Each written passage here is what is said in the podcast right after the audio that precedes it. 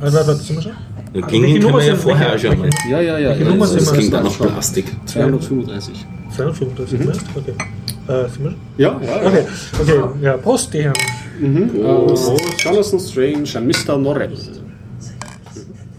Prost. Und willkommen beim Biertaucher Podcast 235. Es begrüßt Sie heute als einziger mit einem Bier in der Hand. Horst. Äh, Gregor. Mit einem Ayran. Mit einem Eiran, ja, ja. Ich mit einem Tee, Sch- Schwarztee mit Zitrone, der Dennis. Und der Stefan, auch mit einem Eiran.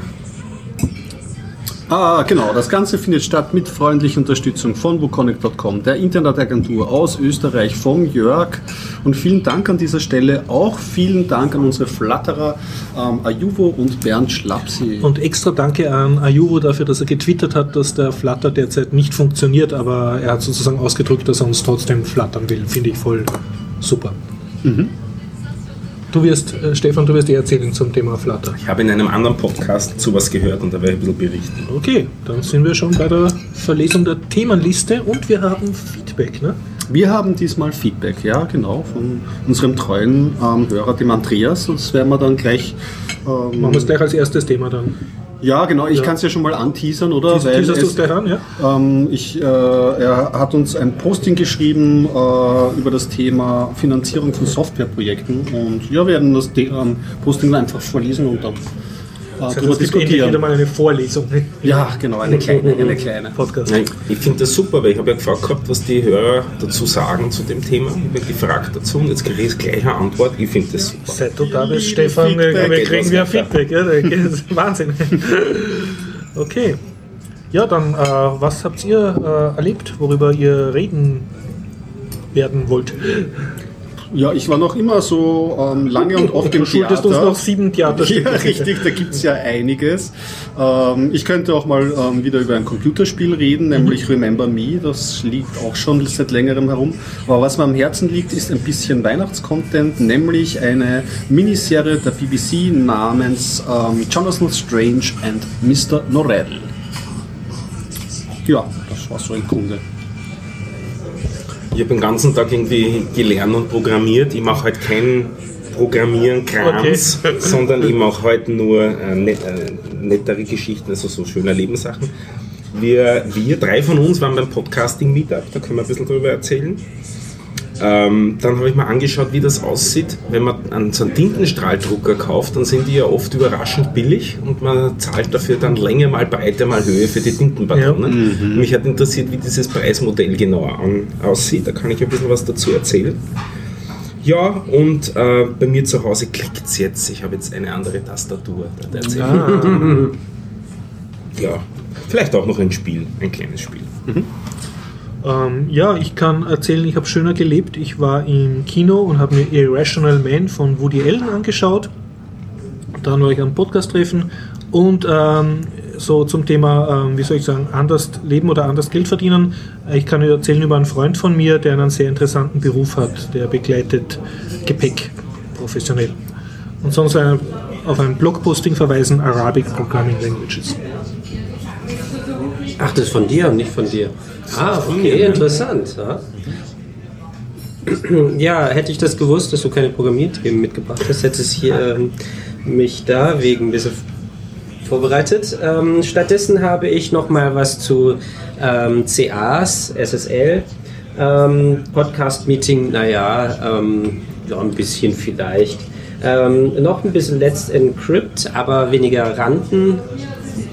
Ähm, dann ein ähm, Thema, das mir sehr am Herzen liegt und es fällt weder in, äh, in die Kategorie nerdig noch schöner Leben, sondern eher in ähm, ja, wie nennt man das so Schircherleben? schön? ja, Schmutziger Leben.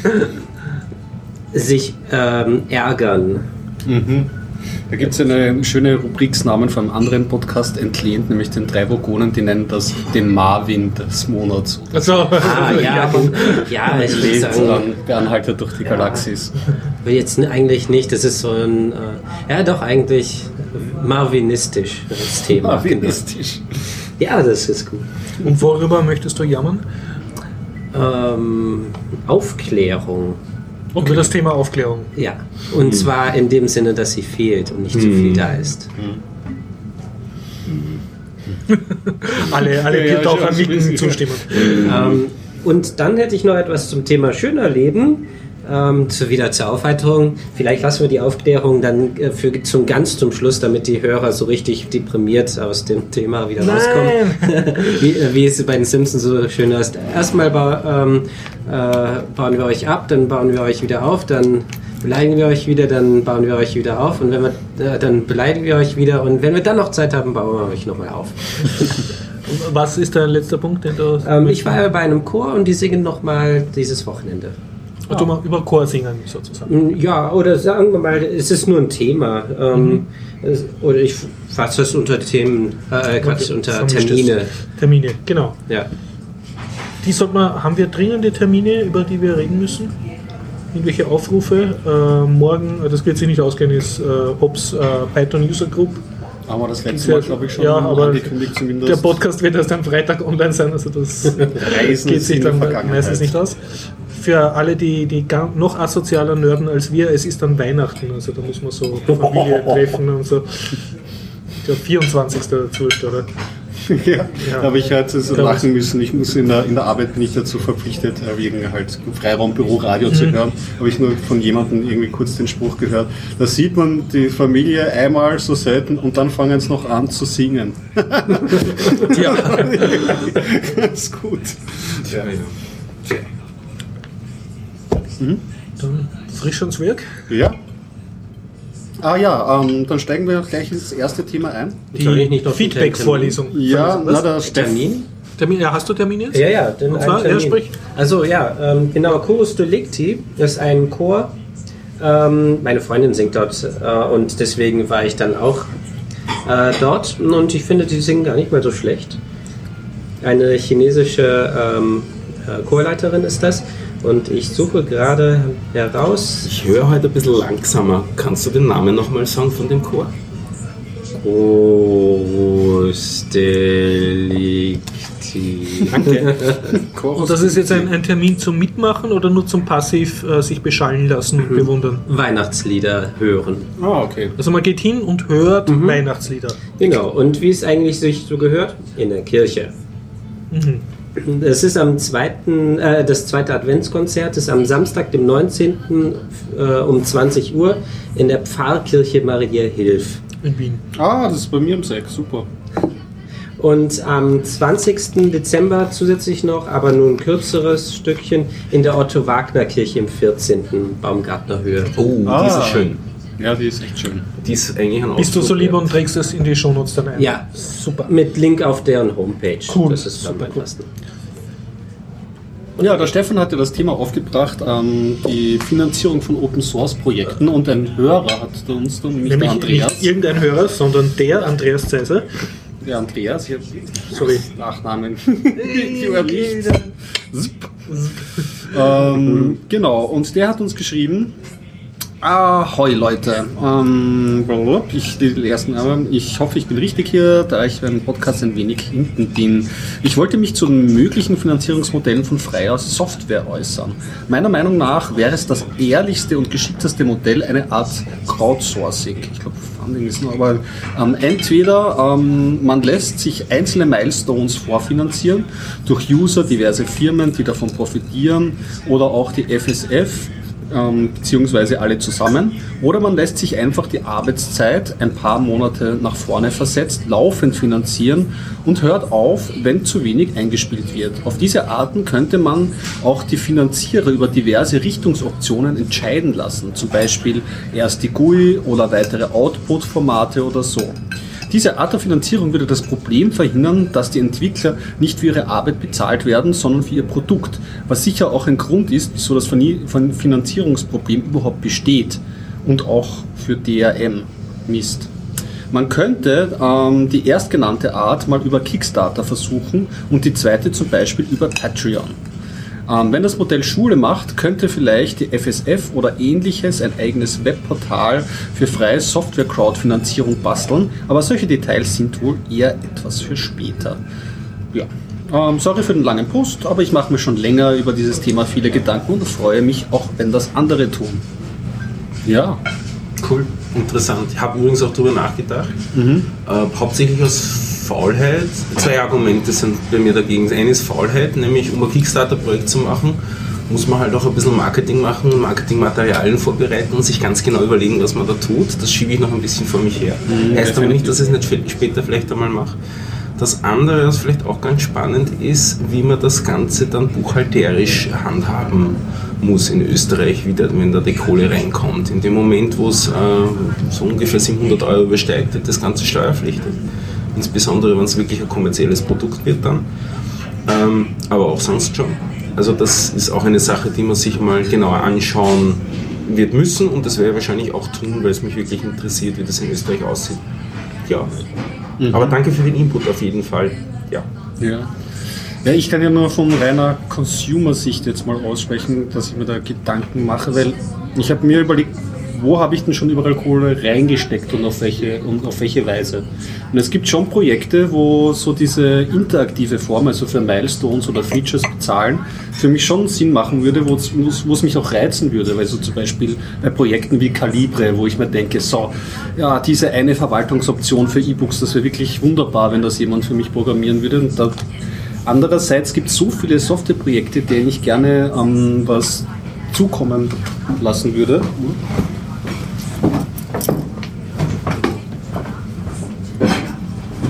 Genau. Den ich gerne was äh, zukommen lassen würde, wo ich mir diese Gedanken aber auch gar nicht ähm, machen würde wollen. Einfach, ähm, ja, weil ich da auch keine Idee habe, äh, in welche Richtung es gehen sollte, was da so wirklich sinnvoll wäre. Und ähm, also ich habe zum Beispiel ähm, ein Softwareprojekt, das ich ähm, ähm, schon mal so 10 Euro rübergeschoben habe, ist äh, LibreOffice. Da hat es einfach über so einen Art Necking-Link irgendwie funktioniert. Irgendwie gesagt, irgendwie so downloaden kannst du es, aber hier hast du auch eine einfache Möglichkeit, das irgendwie mal ähm, ähm, irgendwie zu bespenden. Und, ähm, und weitere Projekte, ähm, wo, wo ich so auf, auf einen längeren Zeitplan ähm, hingescholten habe, aber das ist dann halt für den Programmierer sch ähm, schwierig, wahrscheinlich genug Geld zu lukrieren, ist, war bei mir wirklich auch Flutter. Also wo ich Also du, hast dann... du hast Softwareprojekte geflattert. Ja, genau. Ja. Gibt's Zum Beispiel WinSCP, das ist so ein, ein, ein Ja. SSH-Copy-Programm unter Windows, das ich oft benutze, oder, oder andere, äh, auch, auch Linux-Programme. Und, und das fand ich eigentlich auch, auch, auch ganz sinnvoll. Ja, wie gesagt, das sind so meine Gedanken von der, von der Finanzierungsanreizsituation her. Was ich jetzt merke, es haben immer mehr Projekte jetzt einen Patreon-Button. Also, Dieses so, so ein bisschen das wie, also auch, das, auch übrigens Biertaucher, seit zwei oder drei Folgen funktioniert er jetzt.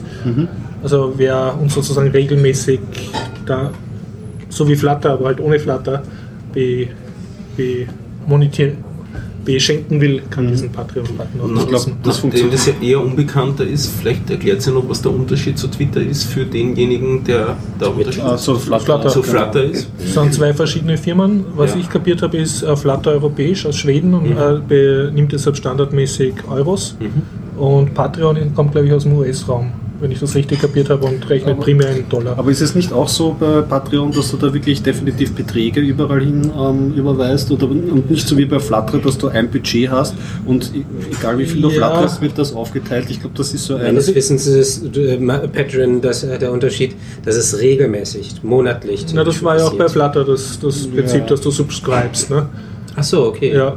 Ich also sie, sie sind sich, glaube ich, ziemlich ähnlich jetzt von der Idee, weil bei Patreon steht auch so, du kannst äh, monthly recur, äh, repeating äh, Recurring. Also du kannst auch ein äh, Budget Dings machen und und, dann ist auch so irgendein Feature, dass du nicht ein Budget überschreitest. Aber mir hat das bei Flutter irgendwie alles mehr gefallen und ich habe Mhm. es logischer gefunden. Kann aber auch damit zusammenhängen, dass ich zuerst Flutter gekannt habe und für mich das Mhm. Patreon dann so ein MeToo-Produkt war, wo ich mich weniger gut ausgekannt habe. Aber Ja. Also mir ist es noch Keine aufgefallen bei ähm, Patreon, dass das eben durch die Podcast-Szene Mhm. auch ganz stark geistert. Und Mhm. ähm, für die gibt es dann halt auch so Anreize, dass du irgendwie so ähm, für Podcaster, dass du auch so Ziele steckst und Ja. den Leuten dann Stimmt, gewisse ja, also, erreichte ja. Ziele dann so irgendwie Mini-Kickstarter praktisch. genau Content oder Goodies oder was auch immer anbietest. Man, man muss dazu sagen, eigentlich sind das ja alles äh, Firmen, die jetzt mit etwas mitschneiden, was ja die Finanzwirtschaft an sich anbieten sollten, nämlich eine regelmäßige Mikroüberweisung, was man eigentlich erwartet, dass es das Bankinstitut das anbietet in Form eines Dauerauftrags. Aber leider sind da die, die Kosten so hoch und, und dass du, du kannst eigentlich keine geringeren Daueraufträge machen mit, äh, mit Maximallimit. Äh, also meinst du, die Banken hätten sich da im Micropayment nochmal Ich glaube, die Banken benutzen dasselbe Internet wie diese Flutter-Firmen. Mhm. Also wenn, wenn die ihren Job ernst nehmen würden, wären die der logische Ansprechpartner dafür. Stattdessen, wenn ich jetzt jemanden sozusagen meine 10 Euro Kulturbudget äh, verteilen will auf diverse Podcast- und Softwareprojekte, muss ich davon wieder 10% an Flutter abliefern, mhm. weil die mitschneiden. Also das Ganze macht für mich wenig Sinn und ist eigentlich eher ein Zeichen, dass, dass da anscheinend ist meine, die Nachfrage nach dem Service zu nerdig und, und, zu Nische, dass die Etablierten das nicht machen. Allerdings, wenn die Banken das anbieten würden, würden sie auch erstmal Aufschlag dafür verlangen. Wir schauen, aber der wäre wahrscheinlich immer noch billiger als, als so, wie es jetzt läuft. Ähm, Überweisungen sind ja derzeit kostenlos, zumindest in der EU für Österreicher. Aber wenn man sich überlegt, ähm, vor ein paar Jahren gab es das Gesetz noch nicht, dass eine Überweisung am nächsten Tag am Zielkonto sein muss. Zumindest innerhalb ja, von Das Österreich. hat drei Banktage gedauert. Richtig. Gut erinnern. Und, äh, Banktag ist nicht ein Tag. Ein Banktag, das ist je nach Feiertag und Lust und Laune. Ja, das kann gibt, durchaus eine Woche sein. Ich glaube, 300 Bankentage gibt es pro Jahr, mhm. aber 365 echte Tage. Uh, ein oh, weiterer warmer Dankeschön. Ja. Hat ja von dir gesehen und Aha, interessant. Äh, ein Tee noch bitte. Ja, geht. Und Der Stefan schaut sehr glücklich aus. Also warmen Vorspeisenteller davon gehabt. Der schaut super aus. Okay, dann unterbreche ich kurz meine Rede. Ich fürchte, du musst jetzt wieder reden, weil wir werden alle kauen. Ja. Der Vorspeisenteller, ich hatte Befürchtungen, da ist Melanzani drauf, das wird mir nicht schmecken, aber inzwischen finde ich, das war gut. Und diese ausgebachene Kugel ist praktisch eine Melanzani. Ja, das sind, äh, und noch eine Flüssigkeit, äh, eine Creme drin, die ein bisschen mhm. käsig, quakig schmeckt. So, gibt es auch ein Foto. Bitte in die Chance. Ja, äh, soll ich mal einen Pausenfüller machen? Mach, mach du mal. In, oder, oder? Ja, ja, wir wollten ihn nicht. Genau. Ähm, wo waren wir eigentlich? Wo war ich Beim Bezahlen? Bezahlen, Patreon so, gen Genau, Banken äh, sind hingegangen und haben sich gedacht, hm, das wäre doch eine tolle Einnahmequelle, wenn wir sagen, eine Überweisung dauert drei Tage und wer mhm. schneller haben möchte, muss zahlen. Mhm. Wie sieht das überhaupt bei der Bank aus? Für die Bank hatte es nur Nachteile, dass äh, eine Überweisung äh, länger dauerte, weil die mussten extra dafür Server bereitstellen, die die Überweisung verzögert hat um drei Tage. Das ja. heißt also, die sofortigen Überweisungen waren für die Banken lukrativ. Nicht nur in dem Sinne, dass, man, dass sie dafür Geld bekommen haben von dem, der überwiesen hat, sondern sie brauchten dafür nicht ihre Infrastruktur eigentlich zu erweitern oder zu verwenden. Also da, das ist pur, pur Schwachsinn eigentlich. Auf, auf, so, ja, in so many ways wrong, so zu ja. sagen, dieses drei Tage. Extra ein Server, um die Überweisung zu äh, verzögern. Mhm. Und ähm, jetzt kostet, äh, ich weiß nicht, wie viel Flutter nimmt und Kickstarter und so weiter, das beläuft sich so ja, zwischen 7 und 20 Prozent, je nachdem, mhm. welche Plattform. Sagen wir einfach mal zwischen 5 und 30 Prozent. Ja, musst aber noch mehr einrechnen. Bei Flutter zum Beispiel, du kannst jetzt zwar mittlerweile über europäisches Konto, glaube ich, äh, direkt hintun, aber bei vielen anderen hast du nur PayPal als Zahloption ja. oder deine Kreditkarte, wo ja wiederum Spesen anfallen. Die mhm. müsstest du ja auch einrechnen. Also bei allen diesen Mikroüberweisungen, wo du sowieso nur ein paar Cent überweisen willst, schneiden dann noch mit das Mikroüberweisungs-Software-Plattform-System und die diversen Zahlungsprovider, weil alles ja. nur, weil deine Bank das nicht auf die Reihe kriegt. Ja, jetzt äh, komme ich aber mal zur Bank. Wenn mhm. die Bank das anbieten würde, ja. die möchten dafür natürlich dann auch Geld sehen. Mikrotransaktionen, gut und schön. Dann kommen die Banken nämlich auch auf die Idee, ah, das ist der neue Hype. Dankeschön. Ähm, und verlangen dafür Geld. Und siehe da, was machen gerade die deutschen Banken? Sie haben Pay Direct. Ähm, Mikrotransaktionen, schnelle Überweisungen mit mhm. E-Mail und so weiter, also Konkurrenz für PayPal. Und ähm, es ist noch nicht am Laufen, aber ich denke mal, die dafür, will, äh, wollen dafür definitiv Geld sehen. Also im Endeffekt läuft, äh, und man kann es auch verstehen, nee, äh, jeder möchte Geld dafür sehen, dass er was tut. Und die Banken machen das natürlich dann genauso. Also mit Transaktionen, egal welche, auch Banken. Dem das Banken, sobald meine Drohne fliegt, werde ich dann so kleine Centbeträge per Drohne herumschicken und Ja, und jetzt, herumregnen lassen. aber trotzdem zahlst du nicht nur den Centbetrag, sondern die Drohne braucht auch Strom. Die fliegt solar gepowered. Oder vielleicht dann Okay. doch Bitcoins für solche Sachen. Genau, ja, Bitcoins. Selbst dort zahlt man Transaktionsgebühren. Ist freiwillig, du kannst auch ohne Transaktionsgebühren Ja. überweisen. Ähm, Dauert's länger. Das dauert länger, Ja, genau. Ist, ist okay. Aber es ist in einem minimalen Vergleich. Ne? Ja, das ist wesentlich günstiger. Mhm. Und äh, trotzdem äh, der ganze Strom, der dafür drauf geht. Also überall gibt es trotzdem noch irgendwelche Gebühren. Manchmal ist Also das Problem, das ich bei Bitcoin habe, ist nur, dass nur sehr wenige das akzeptieren. Also Ja. meistens eher größere, aber meistens so kleine Blogger und kleine Mhm. Softwareentwickler haben einfach keine Bitcoin-Adresse, obwohl es sie technisch absolut nichts kosten würde, die drauf zu tun. Ja. Ja, also die kennen es nicht und was der Bauer nicht kennt, frisst er nicht. Mhm. Und äh, was ich zu ähm, Crowdfunding und Software auch noch sagen wollte ist, ähm, solange die essen, ähm, es gibt ja GNU-PG und ähm, GNU-PG wird entwickelt von, äh, wie heißt er nochmal, Werner Koch, glaube ich, heißt er. Und äh, der hat einmal gejammert, oder habe ich das letzte Woche schon erzählt oder vor zwei Wochen? Der hat gejammert, dass ähm, kein Geld reinkommt und dann hat er ähm, Crowdfunding-Aktionen gestartet und hat ziemlich viel Geld bekommen. Also sogar im Nachhinein. Und was Fefe dazu geschrieben hat, eine Finanzierung im Nachhinein durch Jammern ist, äh, findet er nicht gut, sondern von Anfang an einen Plan haben, äh, wie man es finanziert. Also fangt keine Software an zu entwickeln, wenn ihr davon leben müsst, wenn ihr nicht wisst, wie ihr das Geld bekommt. Wenn ihr sowieso schon einen Job mach, habt und das im Prinzip äh, die Software für euch entwickelt, braucht ihr keinen Finanzierungsplan. Ähm, da könnt ihr machen, was ihr wollt. Aber wenn ihr davon leben wollt, dann überlegt euch ganz genau, wie ihr euch finanzieren wollt. Also ich finde Jammern im Nachhinein ist durchaus auch okay, weil der Programmierer hat ja die Leistung erbracht. Nicht? Wenn er sich dafür was wünscht, finde ich das auch okay. Also Ja. Ich muss Ja, dem auch zustimmen. Ich finde, es ist besser, nicht du machst eine Vorleistung und sollst Ja. dann sagen, du hättest gerne Geld. Also du tust erst einmal groß über die Finanzierung nachdenken, sonst mache ich überhaupt nichts. Mhm. Wenn, man, wenn alle so denken würden, gäbe es keine freie Software, weil niemand was tun würde. Natürlich, aber wenn äh, der, wenn der Koch, also GNU-PG, der Typ, der hat halt äh, im Nachhinein gejammert, ja, es gibt ihm so schlecht und ich bekomme gern Geld rein dafür, die Leute spenden nichts und so weiter. Ähm, Es und gibt auch er hat so sich keine Gedanken drüber gemacht vorher. und Das fängt gibt dann ja auch. PG ist ja auch kein, kein, kein Projekt von gestern. Ja, es ist, Ja. es ist dann natürlich dann schwierig abzuwägen. Hm. Ähm, abschließend wird man noch vielleicht, das haben wir nämlich noch gar nicht erwähnt, bei Flutter, Totgesagte leben länger.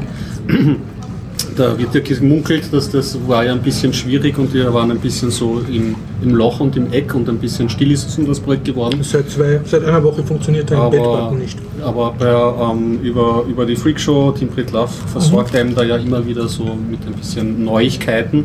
Und man kann es jetzt auch schon sehen, ähm, sie haben eine neue Webseite gelauncht und anscheinend kann man da schon direkt seine Bankverbindung ohne Skrill und Drittprovider ähm, eingeben.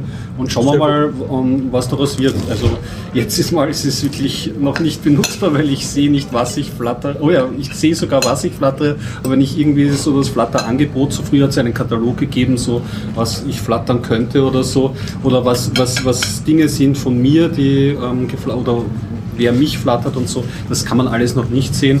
Aber mal abwarten, vielleicht können wir so in der nächsten, übernächsten Folge schon mal was drüber sagen.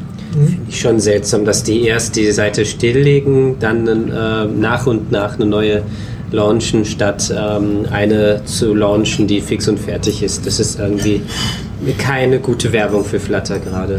Ja, Kann man sagen, ja. kann man sagen. Also keine gute Politik. Drücke ihnen trotzdem noch die Daumen irgendwie. Ja. Also laut Team Love ist Flutter nicht tot. Es Ja. ist, wird nur umgebaut. Ja. Und der macht sich auch keine ernsthaften Sorgen drüber. Und Er lebt ja von Flutter, ne? Er ist einer der wenigen, die davon leben können. Ich glaube, der Holger Klein vielleicht auch noch. Also in Deutschland. In, Mhm. oder, ja, eigentlich wahrscheinlich Der überhaupt. deutsche die- Markt ist der größte von ganz Europa. Ja, naja, bei, bei Flutter zumindest. Weißt, in Amerika ist es nicht so irgendwie, ich meine, Podcasts in Amerika haben andere Finanzierungs- und äh, Geldvolumen, aber nicht über Flutter natürlich, stimmt. die haben beide auch andere Projekte, von denen sie leben, aber sie bestreiten einen Teil des Unterhalts. Ja, die haben mehrere Standfüße. Hm. Ja, Soll ich mal kurz ein Theaterstück einstreuen? Ha? Das haben wir doch. Bitte. Ähm, ich war, das war das erste, das muss ich nämlich erzählen, weil das liegt am längsten her und da verschwimmen schon meine Erinnerungen. Ähm, Im Akademietheater, Toy Story 3, nein, to, ähm, Leonid äh, Nikolajewitsch Tolstoi ähm, hat ein Stück geschrieben namens Macht der Finsternis. Das ist ähm, 1886 hat er das ähm, herausgebracht. So lange schiebst du schon vor dir her. Ja, ganz schön lange. Ja. Ich war bei der Premiere natürlich. Und ähm, ist ein Theaterstück, das, ähm, wie so einige Theaterstücke, hat sich da ähm, Tolstoi von einem ähm, vorhandenen Gerichtsfall inspirieren lassen. Das kennt man ja, zum Beispiel die Gretchenfigur bei ähm, Faust von Goethe ist auch von einem Gerichtsfall ähm, inspiriert. Und äh, vorweg kann ich mal sagen, mir hat die Inszenierung sehr, sehr gut gefallen. Das war ja schon, das war so mein Einstieg wieder ins Theater gehen und das war sehr stimmungsvoll. Zweitens mag ich das Akademietheater, das kann man in dieser ähm, Stelle immer wieder sagen, weil es ist ein sehr kleines, intimes Theater und man kann falsch, also wenn man nicht direkt hinter den Scheinwerfern sitzt, hat man eigentlich von überall aus einen guten Blick auf die Bühne. Verwechsel ich da was oder ist das Akademietheater nicht von, äh, bespielt vom Ensemble vom Burgtheater? Sind das nicht dieselben Schauspieler? Das ist doch das beim Eislaufplatz da. Ja, genau. Ich, du, du, Ja. So ein Theaterfuchs Mhm. bin ich nicht. Ich, kann, kann sein, dass es da Ja. Überschneidungen gibt. Aber ich, mir ist schon aufgefallen, ich glaube, ein Stück ähm, habe ich am Akademietheater gespielt, was sie auch im Burgtheater spielen. Also auf jeden Fall sind die miteinander verbunden. Ähm, kurz die Handlung abgerissen. Es geht um einen Bauern, ähm, der schon relativ alt ist, krank ist, der mit seiner Frau auf dem Hof lebt. Ähm, ein Neffe von ihm ist so der Knecht, der so die größten Arbeiten eigentlich, auf den, wenn er nicht gerade auf der vollen Haut liegt, ähm, vollführt. Und ähm, hin und wieder kommen auch sein Bruder und dessen Frau ihn besuchen. Und äh, ja, ähm, wie war denn das? Äh, noch schnell. Genau, er ist alt und krank und der Neffe hat schon eine Affäre. Hat schon mit der. Hat schon eine, oh, ich bin ein bisschen aus, der, aus dem Team. Hat eine ähm, Affäre mit der Frau vom ähm, alten Bauern. Okay, der was im Sterben liegt, oder? Genau, nicht im Oder, Sterben, er ist schon relativ krank, krank. okay. Genau. Mhm. Ähm, das Geld. Das heißt, die Frau ist wesentlich jünger als der Bauer, damit sie ja, mit der Affäre ausgeht. richtig, richtig, richtig. Mhm. Ja, ähm, die, er hat auch mit der, mit der Frau irgendwie noch Töchter, ja. Mhm. Und ähm, die Frau von diesem Bauern bekommt durch die ähm, Frau des Bruders dieses Bauerns den Tipp, sie könnte doch ähm, ihrem Mann etwas Gift verabreichen, Dass er schneller stirbt. richtig, und dass sie an das Geld rankommen. Ja? Erbschaftsbeschleuniger. Ja, ja, das ist dann natürlich eine Intrige, die wird auch kurzerhand in, in, die, in, in Tat umgesetzt und der Bauer stirbt auch. Ähm, der Neffe ähm, ähm, bekommt allerdings ähm, den Rat von seiner Mutter, das Geld zu verstecken und nicht mit der Frau zu teilen, ähm, was der wiederum ähm, in die Tat umsetzt. Und außerdem ähm, kommt er auch drauf, eigentlich gefällt ihm die Tochter der, des Bauern viel besser als dessen Frau. Ist er mit der nicht verwandt irgendwie? Er ist der Neffe, also er ist der Neffe des Bauerns und das ist die Tochter des Bauerns. Das müsste dann eine Dann seine Cousine Nichte. sein. Wie auch immer. Ich, ich rieche so ein bisschen eine ziemlich Ja, enge ja, Verwandtschaft. du, du, da ist auf jeden Fall Mhm. das natürlich auch, auch drinnen. Ähm, das ganze Drama ähm, entspinnt sich dann. Er Mhm. hatte dann, er hat dann auch ein Kind ähm, eben mit der Tochter des Bauern. Und ähm, ganz, am, ganz am Ende kommt es noch zu einer schrecklichen Tat, da will ich nichts ähm, voraus, vor, vor, vor, vorwegnehmen. Und es ist eigentlich ein, ein, ein wirklich äh, düsteres, tragisches Drama, was irgendwie so Macht der Finsternis, so schon auch ähm, was irgendwie die Geldgier anrichten kann in Kombination mit der Einfachheit des Milieus, beziehungsweise ja genau der, der, auch der Tristesse des, der, dieses ländlichen Lebens, Mhm. das die dort führen. Ja. Und mir hat die Aufführung sehr gut gefallen. Ist vielleicht auch gar nicht so düster, wie es sich anhört, weil es ähm, nicht so tragisch vorgetragen ist. Ähm, und was, mich was mir besonders gut gefallen hat, war das Bühnenbild. Das war nämlich ein ziemlich hoch aufgetürmter Turm von ähm, Sandsäcken. Und ganz oben haben sich die dramatischen Szenen, irgendwie so der Bauer stirbt, abgespielt. Und während sie irgendwie so weniger dramatische Ges- Zwiegespräche hatten, haben sie so auf diesem Sandsackturm rumgeturnt und ähm, sind irgendwie. Mehr hat es als Bühnenbild nicht gegeben. Ja? Hört sich unspektakulär an, man kann sich das Ganze sogar, wenn man Macht der Finsternis anschaut, ist überhaupt witzig in letzter Zeit. Und die ganzen Inszenierungen, oder viele der Inszenierungen, die ich mir angeschaut habe, das sind die ähm, Bilder auf Wikipedia ähm, eingepflegt unter den entsprechenden. Deutschsprachigen ähm, Artikeln. Also da kann man sich das Bühnenbild auf jeden Fall noch anschauen. Und ähm, ja, wer Dramen ähm, vertragen kann, für den ist es auf jeden Fall ähm, eine interessante Aufführung. Auch nicht zu lang, geht ohne Pause durch und hat mich durchgehend unterhalten. War ein guter Theaterabend. Ja. In diesem Sinne schnell eine TV-Empfehlung. Also gestern lief, glaube ich, die letzte Serie von Altes Geld. Und wird Ah. dir gefallen, weil das spielt mit. Äh, Udo Kier. genau. Ja. Das ist von demselben, habe ich eh schon erzählt, von demselben Regisseur, der auch Braun, Braunschlag gemacht hat. Wird so verhandelt. Genau das, was du jetzt sagst. Gierige österreichische Verhältnisse mit Inzucht und Geld und äh, Gier und Ja. Mich macht. Arschsein. Ja, Ja, also die, sehr, sehr gut. Ja, ich habe das Plakat dafür irgendwo gesehen und habe mir schon gedacht, interessante Serie. Und außerdem Udo Kier sowie Rutger Hauer defaultet so sehr, sehr gut. Rutger Hauer, ja. oh, der hat auch mitgespielt? Nein, Achso, Einfach ein Sch- Schauspieler, den du magst. auch einer. Aber Ja, Udo Kier hat eine extrem zu. prominente Mhm. Rolle im, im ich mag den. Schauspieler auch ziemlich gern. Ja. Podcast-Treffen, Nerddemann, Nerddemann. ja, jetzt macht es genau. Ja, genau, erzähl Wir waren zu mal. dritt beim Podcast-Treffen und das war ziemlicher Spaß, also zumindest für mich. So, Dennis, Stefan, Horst. Ich hätte es nicht einmal mehr gewusst, danke. Äh, wirklich, ich habe es jetzt auswendig nicht mehr gewusst. Zu dritt habe ich mir noch gemerkt, das war. Ähm, Und wir haben dort Bernd Schlapsi getroffen. wer die Details, ja, gleich Grüße an den Bernd, der ist mir gar nicht so böse, was das Ruby angeht. Ich habe das gleich mit ihm them thematisiert, Ah, okay. weil er ja gemeint hat, wir machen viel zu viel Ruby hier. Kein Und drum, Messerkampf. drum heute auch kein Ruby, nein, kein Messerkampf, war sehr nett, ihn genauer kennenzulernen. Und eine ganze Menge andere Leute auch kennengelernt, wie zum Beispiel den Georg Holzmann. Ähm, das ist die, die Hauptperson hinter der Software Auphonic, die wir für diesen Podcast verwenden. Stimmt, der Ja, hat einen Vortrag Der hat gehalten. auch einen Vortrag ja. gehalten über Ziemlich das Auphonic, wie das funktioniert. Und Oh, hat ja. ein bisschen äh, wieder schlauer gemacht, als ich vorher war. Äh, habe ich das richtig kapiert? Es gibt eine Auphonic Offline-App. oder- Es gibt eine Auphonic Offline App, die kann aber nicht alles, was das Online-Service Ja. kann. Also hauptsächlich sind es die Filter, die es noch dann. Und sie die die dann ist auch nicht frei, ne? Also, Die ist auch nicht frei. Es ist auch das Online-Service im Großen und Ganzen eigentlich Ja, nicht frei. Also man hat zwei Stunden pro Monat hätte man frei Mhm. und was darüber hinausgeht, also der, der nächste, die nächste Stufe, aber das weißt wahrscheinlich du sogar besser. Ja, ja, die nächste Stufe, ähm, Stunden na, fünf Stunden kann man, man kann es nicht dann monatlich, dann ist Ja, irgendwie anders auch- gestaffelt, ja. genau, und dann das, glaube ich, das nächstgrößte ist eben, glaube ich, fünf Stunden. Und ähm, Was mich interessiert hat, weil ich habe ja mal auch eine Podcast-Folge extra aufgenommen, wie das aussieht, ob die Qualität besser wird, wenn wir mehrere Kanäle parallel aufnehmen und Ja. warum das besser wird. Da hat er auch ein bisschen dazu geredet. Dass, ich habe es noch nicht ausprobiert, aber das werde ich jetzt dann machen, weil das File habe ich eh noch zu Hause. Man muss dafür sorgen, dass die Kanäle, die man einspielt, exakt zur gleichen Zeit beginnen. Also die Kanäle werden nicht verschoben relativ zueinander. Das versucht die Software nicht.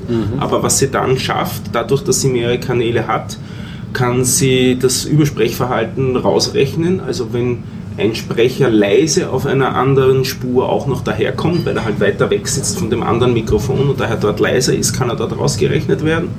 Und dadurch, dass es dann an manchen Stellen eben beim einen wirklich, beim einen Kanal wirklich viel leiser ist als beim anderen, äh, tut sich die Software leichter beim Rausrechnen des Hintergrundgeräusches. Und daher sollte das Hintergrundgeräusch deutlich gedämpft werden. Bin gespannt, wie das dann in der Praxis aussieht. Ich habe mir jetzt Sie haben sowas erzählt vom Ducking, also dass du dir aussuchen kannst, ob die Atmo, Das- äh, die Hintergrundgeräusche Ja, das ist äh, für laut uns, sind und dann leise werden, wenn wer spricht. Oder ja, so. ich würde sagen, das ist für uns nicht so wirklich sinnvoll. Mhm. Das ist sinnvoll oder ist hauptsächlich sinnvoll, wenn man eine Musikspur auch noch hat Mhm. Und die Musikspur, während wer spricht, unterdrück, runterdrücken will und während niemand spricht, soll die dann hochkommen. Äh, wenn dieses ähm, abstrakte äh, Gerede darüber, das wir jetzt gerade aufführen, nicht besonders interessiert, sondern der das ein bisschen genauer hören will, Also die haben sehr hübsche Audio-Demos auch auf der Website, die habe ich mir auch angehört. Äh, angehört. Da sieht man ziemlich gut dann auch, wie, wie groß die Effekte sind. Also die, die Demo-Seite mhm. von Ophonic alleine ist schon wert, mhm. sich das anzuschauen.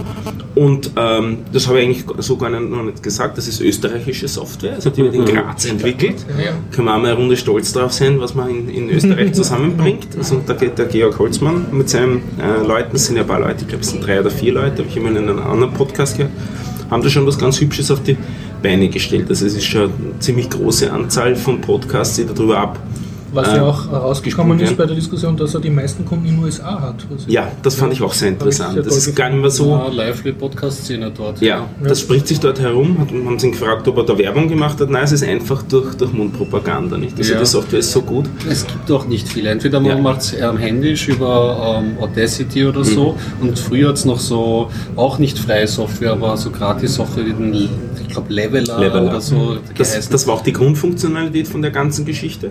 Und äh, Leveler, vielleicht, wer da noch nichts davon gehört hat, das dient dazu, dass man die Lautstärke in einem Podcast normalisiert. Also wenn zum Beispiel zwei Gesprächspartner reden und der eine sitzt ein bisschen weiter weg, spricht daher ins Mikrofon leiser oder spricht natürlich leiser, äh, dann will man das als Podcast-Hörer ja doch eher tendenziell gleich laut hören, die beiden Sprecher. Dann erkennt das die Software intervallweise und äh, ähm, passt die, die Lautstärke aneinander an. Es ist aber nicht so, dass wenn Musik eingespielt wird, dass er dann alles gleich laut macht, was ja furchtbar wäre, weil Musik sollte ja gewisse Dynamik äh, enthalten, sonst wird die ja kaputt durch den, mhm. durch den Leveler. Und das war so das erste Service, das sie angeboten haben. Das ist wirklich interessant. Man kann innerhalb von ähm, einem Bruchteil einer Sekunde heutzutage erkennen, ob etwas gesprochen ist oder Musik ist. Meine Freundin schreibt dazu nämlich eine Arbeit ähm, und hat dazu auch Software entwickelt. Nur zu erkennen, ist es gesprochen oder Musik und danach dann das Levels anzupassen, das ist auf jeden Fall eine spannende Sache. Schade, dass ich es verpasst habe. Ja. Ähm, eine Anmerkung noch, nämlich äh es gibt eben dieses Service, dieses Online-Service und sie haben auch diesen Offline-Client, Offline, ist man Offline, Ophonic. genau, bei mhm. Ophonic, ja. Und leider haben sie dieses Off, ähm, Offline-Programm, ähm, gibt es leider nicht für Linux. Ah. Das ist die eine Sache, aber da wollte ich ihn eh schon mal, da werde ich einfach mal ihn anschreiben und, und fragen, ob sie das eventuell in, in Planung haben. Sie haben es in Planung? Ich habe ein bisschen mit ihm darüber geredet, aber sie haben noch nicht wirklich so die Lösung. Ähm, wir sind zufällig ins, ins, Gespräch, ins Gespräch gekommen, weil es äh, mich zurzeit das Thema auch, äh, das, das Cross-Plattform-Entwickeln einfach interessiert. Mhm. Und das ist die Geschichte ist halt nicht ganz so einfach, was wirklich Cross-Plattform auf die Reihe zu kriegen. Ich habe ihm einen Impuls gegeben, ich weiß nicht, ob er nützt. Ich kann mir das eigentlich nicht ganz vorstellen, weil ich glaube, sie entwickeln auf einer ganz anderen Schiene. Ich hoffe, ähm, es ist nicht Java. Ähm, nein, das ist es nicht. Ähm, aber nichtsdestotrotz, glaube ich, wird er nicht so weiter vorgehen, weil was ich gesehen habe, schreiben die, glaube ich, in C, die Sachen. Und, das ist ja möglich sein. Da sollte das Portieren eigentlich an und für sich leichter sein. Es aber der kommt halt einfach nicht aus der Linux-Welt, soweit ich gesehen habe. Ja. Und der Bedarf an Linux-Desktop-Clients wird halt einfach deutlich geringer sein, weil die meisten Audio-Podcaster haben halt ihre Macs zu Hause rumstehen. Das ist halt leider so. Er soll es einfach nur als Command-Line-Tool. Die GUI dazu braucht er nicht zu entwickeln. Das kann er wieder anderen überlassen. Ja, ja. Einfach nur Input, Output, fertig. Stimmt, würde vollkommen reichen. Ja. Ähm, das ist das eine interessante Thema. Das fast noch interessantere Thema ist äh, das Thema zum Podlove Workshop. Da muss ich auch vielleicht wieder kurz ausholen. In Deutschland gibt es ja diesen Tim Brittlaff und der hat mit einem Softwareentwickler äh, zusammen eine Lösung entwickelt, um Podcasts zu publizieren. Das ist der Podlove Publisher. Das ist ein Add-on für WordPress, mhm. damit man eben Podcasts ohne großes technisches Know-how mit Hilfe eines äh, eine, auf einer WordPress-Plattform veröffentlichen kann. Mit Shownotes, mit Timestamps, mit einem Player und so weiter. Und äh, zu diesem äh, Publisher und rund um das Thema Podcasting gibt es einen Workshop, der in Deutschland zurzeit zweimal im Jahr stattfindet. Einmal so im Sommer meistens auf der Republika, soweit ich weiß, und dann gibt es auch einen Herbstworkshop. Und dieser Herbstworkshop war bisher in Berlin und man hat aber Interesse daran, dann vielleicht einmal aus, auch aus Berlin rauszugehen. Und jetzt ist Potsdam. die. Äh, hehe. Jetzt ist die Idee geboren worden, das vielleicht auch in Österreich, sprich in Wien, zu machen. Äh, alternativer Ort, über den man auch ein bisschen gesprochen hat, war Salzburg, was ja für uns auch nicht allzu weit weg wäre. Und vielleicht für die Süddeutschen, sprich Münchner und die Umgebung noch interessanter wäre, so dass der Einzugsbereich noch größer ist. Also da ist man zurzeit ein bisschen dabei zu überlegen, welche Räumlichkeiten hat man, welche Finanzierungsmöglichkeiten hat man. Also es wurde auch darüber diskutiert, ob man sowas nicht sponsern lassen kann. Also eine, ISPA könnte da ein Kandidat dafür sein und so. Also das, das wird man sich anschauen, äh, ob man so einen Workshop auch bei uns in die Gegend kriegt. Und wenn, dann werden wir sicher darüber berichten. Jo. Ja. Was mir gefallen hat am Podcast-Treffen war der Vortrag von der Dame, nicht von der Melanie Bartusch, sondern von der anderen Dame. Von der Ines Häufler. genau. Und Der die hat, Melanie Bartisch hat also nicht gefallen. nein, nein, sie hat keinen, wie ich dort war, hat sie keinen Vortrag gehalten, weil es waren zwei Damen dort, soweit ich das kapiert habe. Sie war Ja. die eine Dame und es war eben noch eine andere da. Und die hat geredet über ein Filmprojekt, das sie machen will, oder über ein Podcast-Projekt. Ein das sie machen. Sie ist, Podcast-Projekt. ja, aber sie kommt aus der Film Ja, aus- irgendwie, Ja. soweit ich das kapiert habe. Und äh, ja, das hat interessant geklungen. Also sie wollte so ein, kannst du erklären? Ja, pro, pro Podcast-Folge würde sie gerne ein Museumsobjekt aus einem ostösterreichischen Museum, das einen interessanten Hintergrund hat, erzählen. Story. Eine Story. Sie ist also hauptsächlich eine Storytellerin. Also sie macht auch äh, eben für Firmen Marketingauftritt, wo es eben auch um Geschichten geht. Und als Beispiel hat sie genannt, im Naturhistorischen Museum hängt ein Haifisch, der angeblich noch einen Seemannsstiefel Stiefel im, im, in seinem ausgestopften Körper drinnen hat und die Geschichte dahinter halt so Schön. äh, veröffentlichen, weil angeblich ist der überhaupt total schlecht äh, präpariert, wenn man zu der Zeit, wo man den äh, gekriegt hat, wo der Präparator den gekriegt hat, da halt in Österreich nicht gewusst hat, wie ein Haifisch wirklich ausschaut und dann haben sie ihn halt nicht ganz so ausgestopft, wie er original ausschaut. Halt schaut man auf der Wikipedia nach und hat sowas nicht. Schöne Geschichte. Ja. S- und solche Geschichten halt wird sie gerne im Podcast-Format verpacken und da überlegt sie einerseits auch wieder das Thema Finanzierung steckt dahinter, das Thema Organisation, äh, das Thema Technik, also da gibt es eine ganze Menge Themen, die man abklären muss und ähm, ja, wer Interesse daran hat, ist am besten mit ihr in Kontakt treten. ja.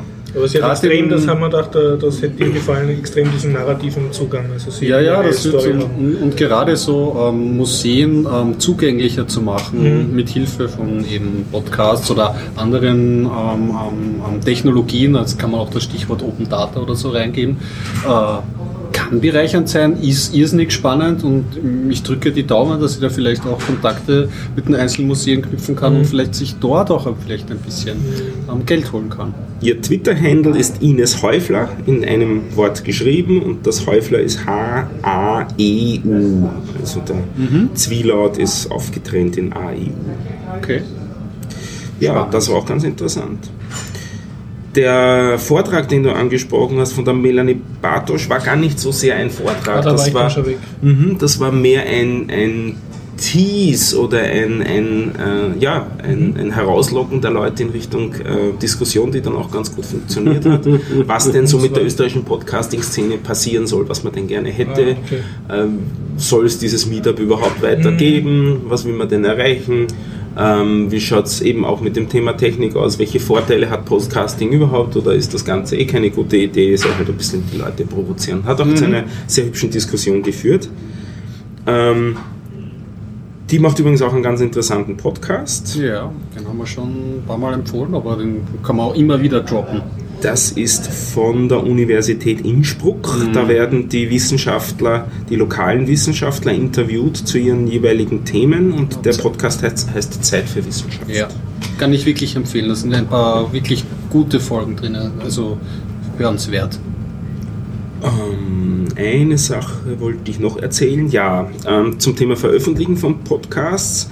Da wird es beim nächsten Podcasting Meetup wahrscheinlich einen Vortrag drüber geben mit einer ganz anderen Software, mit ein bisschen einem anderen Konzept. Also nicht ein WordPress-Plugin zu verwenden und damit dann WordPress aufzu anzureichern um eine Funktionalität, die Podcasts handeln kann, sondern eher so den, den Low-Tech-Anspruch äh, oder einen Weg zu gehen, was zumindest das Web-Hosting angeht, also dass man nur statische Seiten hat, wo dann die äh, Podcast-Episoden eingebunden sind und eben auch mit hochgeladen sind. Und das ist da haben wir ein bisschen geredet über das ähm, Projekt FIRZ, wobei ganz so ähm, ähm, ohne Anspruch geht es auch nicht. Also man braucht zumindest einen PHP-fähigen Webserver, aber da, äh, die, die Leute, die die Podcasts sich anhören und die Webseiten ansurfen, die verwenden das PHP schon nicht mehr. Also das PHP-Skript das wird für einen Upload verwendet und erzeugt dann äh, on the fly statische Webseiten, die am Webserver abgelegt werden.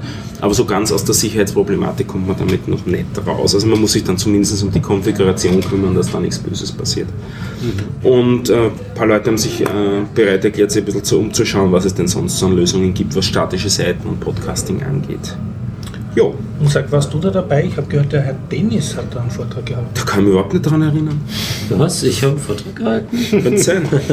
Nur ein Lightning Talk ähm, über das Plugin, was im Biertaucher-Podcast auch schon verwendet wird. Äh, Vorsicht, wir sind nicht ein Plugin, wir sind nur ein JavaScript. Äh, kann man auch als Plugin. Nein, nein, nein, bei DokuWiki ja. gibt es eigene Plugins, die sind aber wieder in PHP geschrieben. Ja, ich war jetzt nur ein Plugin in Anführungszeichen für HTML. Mhm. Also ähm, ist ja im Prinzip nur ein Codeschnipsel und noch ein Codeschnipsel und unten die Auflistung, dass das äh, mit den Zeiten anklickbar wird und angezeigt wird, was man gerade hört. Und der Dennis hat dann bei dem Vortrag angekündigt, er wird den Code auch veröffentlichen. Das hat ja. er sicher schon gemacht. Nein. Aber ja, indirekt, weil er ja auf den Biertocher Seiten öffentlich. Ja, ja das man kann es formal es ist mit Dokumentation noch. Ja. ja. Also äh, mit auf GitHub und ich weiß noch nicht wie, weil die, die Codeschnipsel sind so klitze, klitze klein. Dafür gibt es ja auf GitHub ist. ein eigenes Format. Das, heißt, das ist das ist das Gist, also die, die, ja, Kern, die Quintessenz ist, ja. einer Idee, wo man durchaus einige Dateien hochladen kann mhm. und auch vielleicht ein Markdown-File, in dem man dann erklärt, wie man die einzelnen Dateien ja, Beispiel verwendet. Das stimmt und ich habe auch schon darüber nachgedacht äh, im Nachhinein, äh, Bower oder wie das heißt, Bauer, Bauer ja. ähm, zu verwenden, äh, dass mhm. man sich damit installieren kann. Aber damit werden die wenigsten Podcaster ähm, konfrontiert sein, weil die oh Gott, was ist das? Wer jetzt schon nicht weiß, wer es ist, äh, ist für mich nur der Beweis, dass das ähm, zu kompliziert ist und für Podcaster uninteressant. Ähm, und ja, es muss so einfach wie möglich irgendwie sein. Und ich versuche da was Praktisches zu finden. Also wahrscheinlich wird es dann im Endeffekt mehrere Lösungen geben, äh, die alle trotzdem kompatibel zueinander sind und nicht so viel Aufwand für mich sind. Wow, cool. Ja, falls hier jemand überlegt, selbst einen Podcast zu starten, im Zuge des nächsten CCC, der, der, jetzt dann in ein paar Wochen stattfindet, zwischen Weihnachten und Neujahr. 32C3.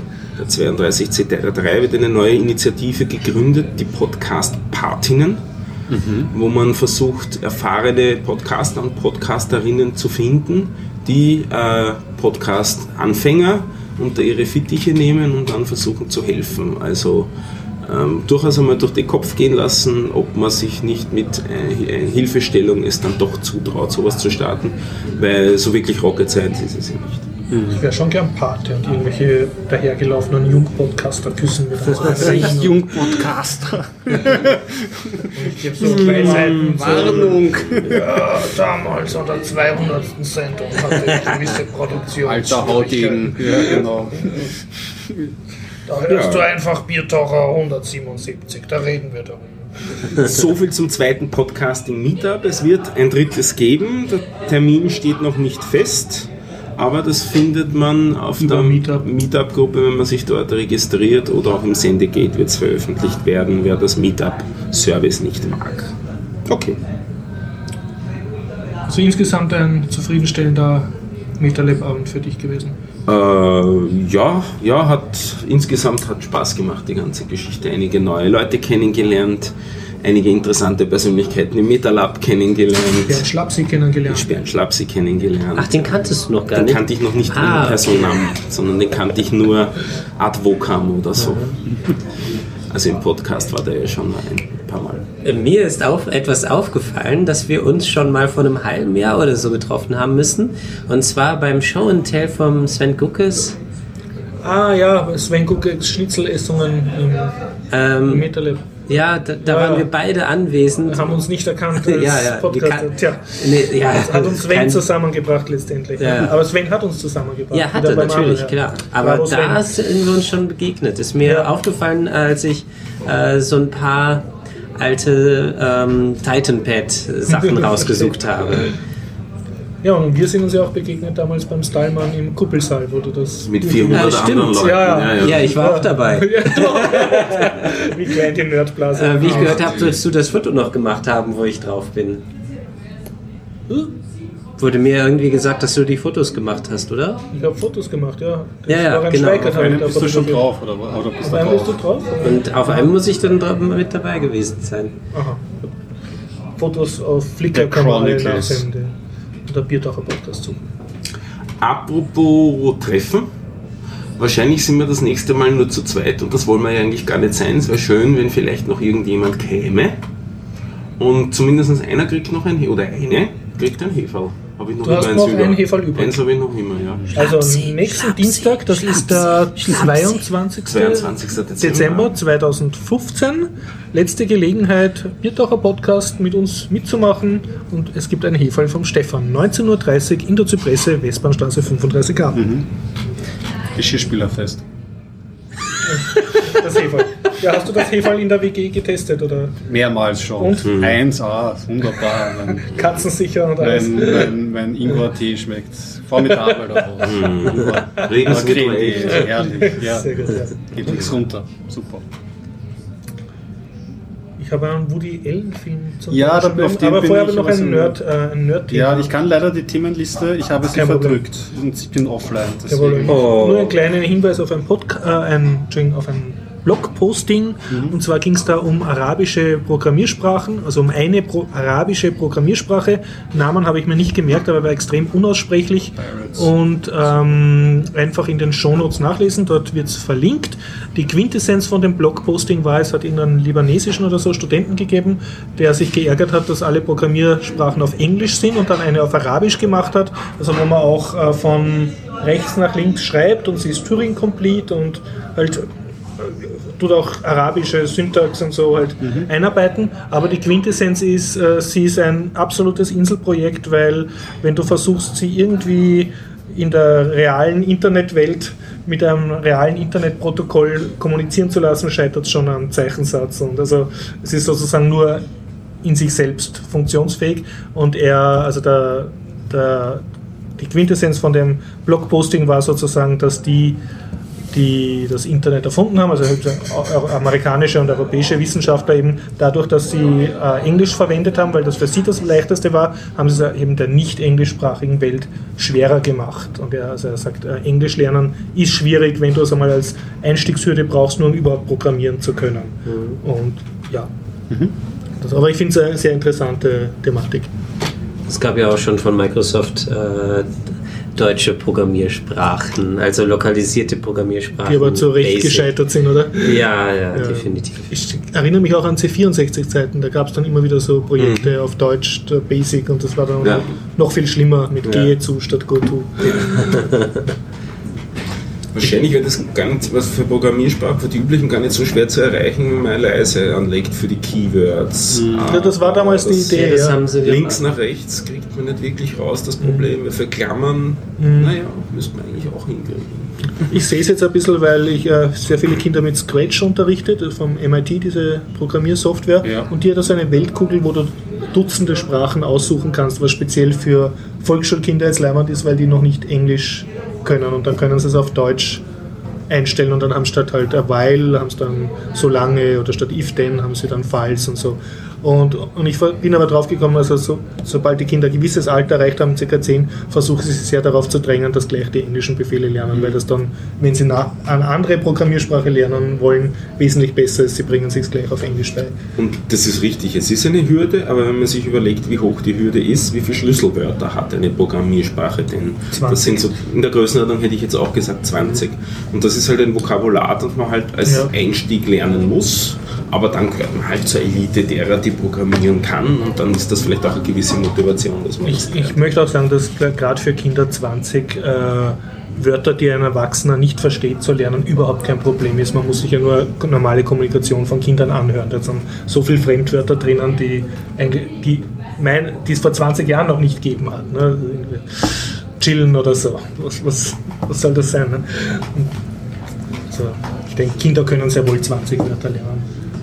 Ich habe auch noch zwei andere Programmiersprachen, die nicht Englisch sind. Ähm, beide sind für die äh, Perl-Programmierer äh, bekannt. Und zwar einmal ähm, Perl auf Latein und Perl auf Klingonisch. Also Klingonisch Perl programmieren, das ist also schon übernötig, Ich oder? dachte, Perl war ist schon auf Klingonisch. Write once, read never. Und die funktionieren. Also das sind, Ja, das sind vollwertige ähm, Programmiersprachen. Ähm, sie werden nach Perl kompiliert, also im Mhm, Prinzip ja. ähm, schreibt man, ähm, es ist eine ganz einfache Perl-Datei und Mhm. man schreibt da einfach nur dann plötzlich Klingonisch oder Mhm. Latein hinein und muss ein paar Module vorher laden. Aber Perl ist ja sowieso so ähm, abgefahren, dass da solche Sachen möglich sind und man muss auch bedenken, dass dann zum Beispiel das Gleichheitszeichen einfach nur durch ein Wort ersetzt wird. Statt Mhm. gleich schreibt man dann ein Wort hin. Equal oder so.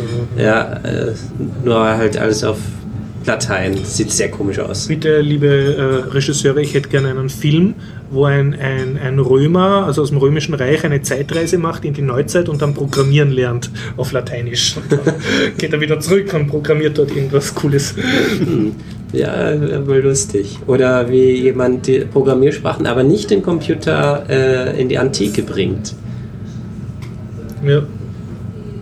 Dazu muss man sagen, dass die war, heißt sie nicht Lovelace oder so, also eine weibliche Programmiererin, die Ah, die Programmiersprache liest, glaube ich, die haben wir erfunden hat, bevor es, äh, bevor es äh, Computer gegeben hat. Äh, sie hat darüber philosophiert. Ja, Ada. Lovelace. Übrigens, die ist jetzt gerade 200 Die war vor kurzem geworden. Google-Dings und so. Ja, äh, stimmt. Ja. Wäre jetzt eigentlich schon zwei, über 200 Jahre inzwischen alt.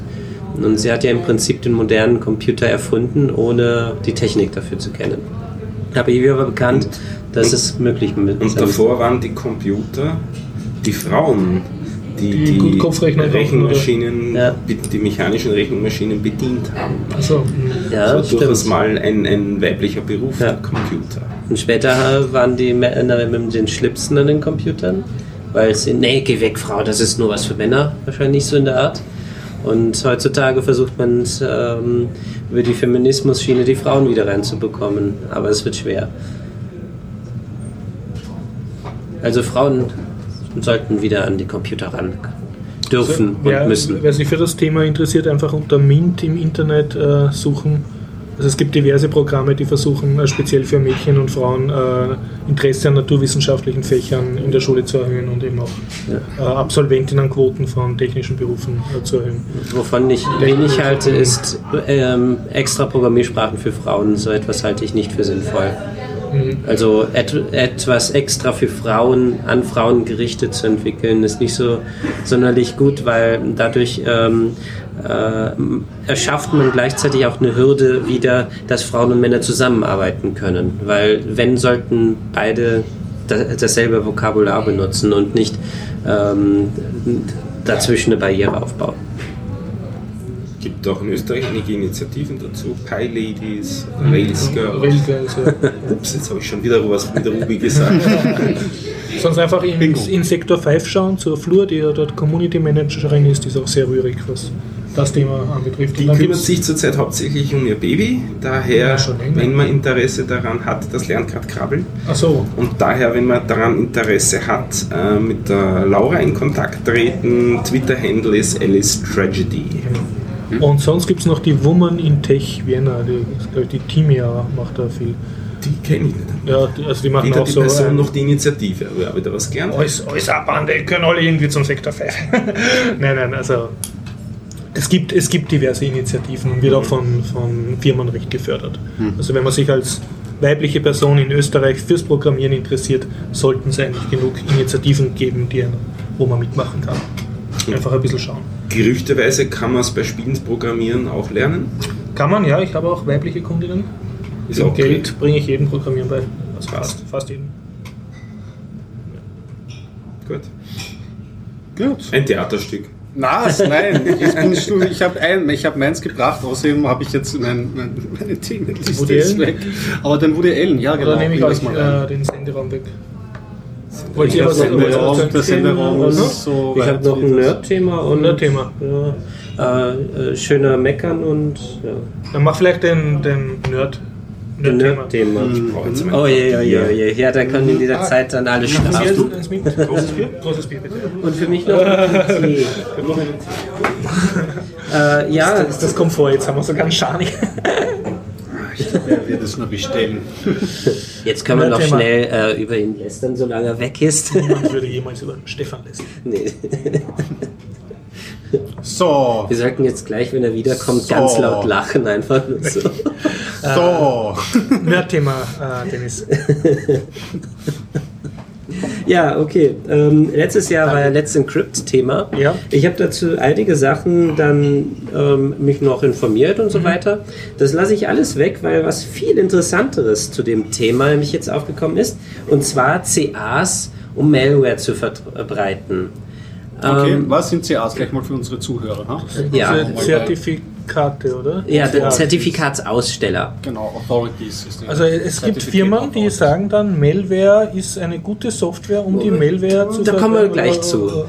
Ähm, also CAs, das ist das, ähm, was man im Browser hat. Und ähm, wenn die CA jemanden ein Zertifikat ausgestellt hat, dann zeigt der äh, Server dem Browser, hier das ist mein Zertifikat. Also eine CA ist eine Certificate Authority. ja, Und das ist meistens eine Firma oder ein Das sind- Staat oder was ist das? Oder es gibt ganz verschiedene. Ähm, Okay. da- Das definieren wir mal lieber nicht, das kommen Okay, wir gleich okay. viel noch zu, wer, da, wer das eigentlich Mhm. ist.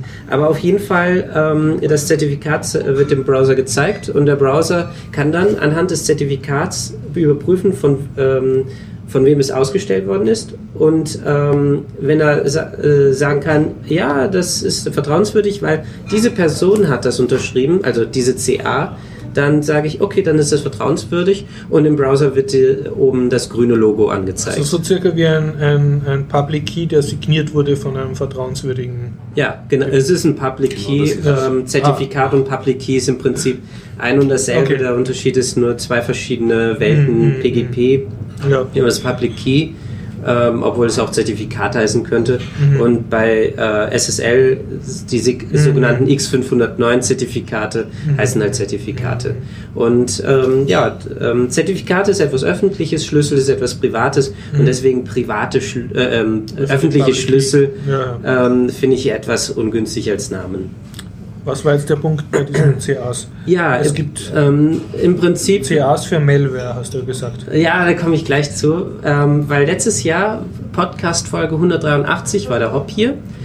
Und ja, ich habe mir die Folge angehört, ähm, habe ähm, sein Ranting im Prinzip über Let's Encrypt mir angehört und da hat er gemeint, ja, im Prinzip kann das derzeit ja ähm, äh, bestimmte Personen, also bestimmte CAs ausstellen.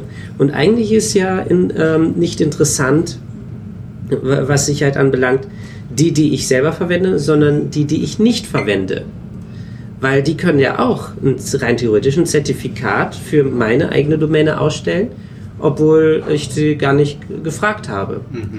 Also technisch können Ja, sie es, ja. sie sollten es nur nicht tun.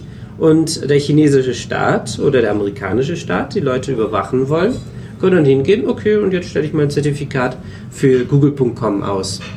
Und dann können die irgendwelche eigenen Server aufstellen und sagen, das ist die google.com-Seite und oben steht dann ein grünes Logo. Ja, genau. Okay, arg. Mhm. Naja, das, Das, ich glaube, das ist ja in der Architektur begründet. Wenn jetzt sozusagen die CA korrupt ist, kann sie dann wieder ja, Sachen das, Das ist schon Ja. seit langem auch der große Kritikpunkt, dass diese Ja. ähm, CA-Kette in den Webbrowsern ja schon komplett kaputt ist an und für Mhm. sich. Also, Ja. Und da ist auch schon genug vorgefallen. Also Ja, richtig, genau. Und Haupt hat das auch als äh, großen Kritikpunkt genommen. Ähm, und äh, was er letztes Jahr noch nicht kannte, war zum Beispiel Pinning. Google.com kann man kein Zertifikat mal eben für ausstellen und dann Chrome-Browser verwenden und meinen, es funktioniert, äh, nur weil man selber ein Zertifikat für ausgestellt hat, weil Chrome merkt das Mhm. wegen dem Zer sogenannten Zertifikat-Pinning. Hat man eine Seite mal besucht und das Zertifikat war gültig, dann merkt es sich, welches Zertifikat das war. Das heißt, es ist nicht möglich, dass hier eine andere CA plötzlich dafür ein Zertifikat ausstellt. Das war letztes Jahr noch nicht ganz so bekannt. Also ist dieser Mechanismus besser geworden, schützt dich jetzt besser. Ja, im Prinzip schon. Es ist immer noch keine ja. perfekte Lösung. Mhm. Zum Beispiel das sogenannte Bootstrapping-Problem. Ähm, wie kommt überhaupt das Zertifikat als erstes Mhm. auf meinen Rechner? Ist nicht gelöst damit. Das heißt, wenn dein erster CA schon ein, ein nicht guter ist, dann Richtig. macht er die ganze Kette kaputt. Mhm. Genau. Deswegen hat Google auch gesagt, okay, unser, äh, unsere Pinning ist schon bereits im Browser integriert, hardcoded. Mhm. Ja, ähm, jetzt aber zu was völlig anderem in der Hinsicht. Ähm, es gibt berechtigterweise auch die Möglichkeit, seine eigene CA auszustellen. Mhm. Also ich habe das für mich ähm, schon öfters gemacht. Ich habe für mich eine CA, eine beschränkte, erstellt und die benutze nur ich. Und wer möchte, könnte rein theoretisch dieses CA-Zertifikat auch in seinem Browser äh, hinterlegen. Dann würde, würde er automatisch sagen, er vertraut meinen ausgestellten Zertifikaten. Ich benutze sie nur intern. Das ist eine völlig legitime Sache. Ähm, und sie ist nur beschränkt auf meine. Niemand muss meiner CA trauen, sie ist nämlich nicht standardmäßig installiert. Aber es gibt auch ähm, andere, die sowas tun. Das ist völlig legitim, zum Beispiel für Testzwecke so eine CA zu erstellen. Zum Beispiel für Treiber. Microsoft verlangt, dass jeder der Treiber, die ähm, unter Windows installiert werden, signiert werden müssen. Nun müssen die ähm, beim Testen aber zuerst mal ja, ein Zertifikat ähm, selber für diesen äh, Treiberblock sozusagen ähm, erstellen. Und da das Ganze beantragen eine Zeit dauert, äh, gehen die hin und benutzen eine Test-CA. Mhm. Und ähm, das ist jetzt ähm, passiert, dass diese Test-CA ähm, mit dem Laptop, das man gekauft hat, mit ausgerollt worden ist. Was dann wieder eine, eine Unsicherheit ist. Ja, Weil die jetzt jedem vertraut zu sein. genau. Dell und Lenovo haben beide Mhm. Laptops ausgeliefert, wo eine Test-CA Mhm. drauf ist. Und Entschuldigung, das funktioniert ja nur, wenn auf dem Laptop schon das Betriebssystem drauf ist, oder? ja, genau. Ja, ich meine, selber schuld. Würde ich auch sagen. Aber trotzdem. Prost. Prost. Ähm, aber es ist gleichzeitig auch eine Sicherheitslücke, weil nämlich ähm, bei Dell war es so, dass, das, äh, dass der private Schlüssel mit ausgeliefert worden ist. Das heißt, jeder konnte dieses verwenden. Und bei den CAs gibt es keine Unterscheidung, ist es nur zum Code signieren, also für Treiber da, oder auch für Seiten. Das heißt, diese Dell CA ähm, mit dem privaten Schlüssel, da konnte jeder eine, ähm, ein Zertifikat sich selbst ausstellen und damit wurde, äh, sagte der Browser, das ist in Ordnung. Obwohl das eigentlich nur für Treiber gedacht war und eigentlich auch nicht mit ausgeliefert werden sollte. Ähm, aber das hat mich auf eine Idee gebracht. Nun, wieso bringt, ähm, achso, noch was vorweg, man kann diese CAs installieren, nachinstallieren. Das ist nämlich jetzt ganz wichtig. Wieso bringt jetzt nicht eine Malware selber eine CA mit, installiert zuerst die CA und dann sich Ich glaube, selbst ich als sich selber, Treiber? dass sie gut ist. Ja, beglaub, genau. Und beglaubigt sich dann mit selbst. Dankeschön. Und ähm, Das ist noch nicht passiert oder das passiert gerade? weiß ich nicht, ob das schon passiert ist. Das ist Du nicht denkst jetzt so und so viele Hörer wahrscheinlich auf Dometin, ne? Ja, das, das könnte sein. Aber ähm, das Hoffentlich so, so mich jetzt sicher wenig. Experten vielleicht die Gegenstrategien entwickeln. Ähm, Besser und- als bleibt im Dunkeln. Diese Äh, Es ist nicht mal schwer, so eine CA zu installieren. Ähm, es ist äh, egal wo, bis auf Android, wo das tatsächlich ein bisschen erschwert wird, tatsächlich. Ähm, ja, auf jeden Fall, die Malware bringt seine eigene CA mit und äh, installiert sich danach selbst. Und meine Essenz daraus ist, dass das Ganze mit den Treibern signieren kein Sicherheitsgewinn ist, sondern nur eine weitere Unsicherheit. Weil nämlich dadurch, dass diese Testzertifikate ausgerollt worden sind, die nur nötig waren, um einen Treiber zu installieren, das ganze Internet gefährdet worden ist, anders kann man es nicht bezeichnen, ist schon äh, Ja, das ist Also für du mich kannst Wahnsinn. praktisch dem ganzen äh, HTTP, HTTPS oder SSL-Mechanismus nicht mehr vertrauen, dadurch sagst du. Ja, genau. Nur wegen Treiber-Signieren kann man SSL immer weniger vertrauen. Das ist aber jetzt das Kind mit dem Bade ausrollen, weil du kannst auch Zert- die Gültigkeit von Zertifikaten wieder, also du kannst Zertifikate zurückziehen, damit sind die Zertifikate nicht mehr gültig. Wenn der Rechner dann noch im Internet ist und der Browser, was er tun sollte, dass äh, die Gültigkeit des Zertifikats überprüfen sollte im Nachhinein, dann sollte das damit auch wieder verschwinden. Ja, da gibt es zwei Probleme. Zum einen, eine CA zurückziehen ist nicht möglich. Das heißt, wenn man eine CA ausgestellt hat ähm, und äh, die im Browser drin ist, die bekommt man nicht mehr raus. Jedenfalls nicht als CA-Betreiber.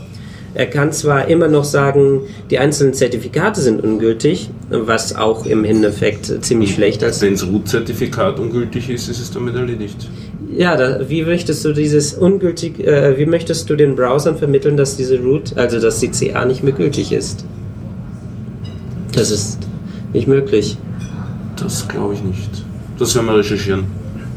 Okay. Auf jeden Fall ähm, und einzelne Zertifikate zurückziehen geht nur, wenn man sie selber ausgestellt hat. Da aber der private Schlüssel mitgeliefert worden ist bei Dell, kann sich jeder jederzeit nochmal neue Zertifikate Dennis, Fazit, also äh, CA nicht so ganz wirklich sicher und leicht manipulierbar. Gibt es irgendwas, was der Konsument tun kann, um sich zu schützen vor bösen CAs?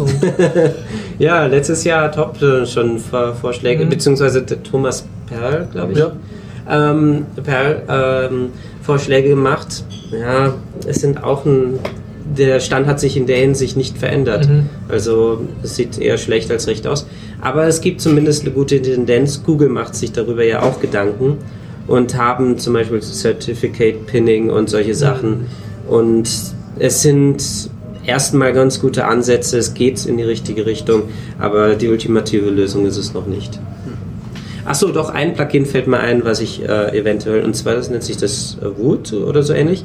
Äh, Web of Trust, das ist ein, für Firefox zumindest. Damit kann ähm, jeder Einzelne sagen, ja, der Seite vertraue ich.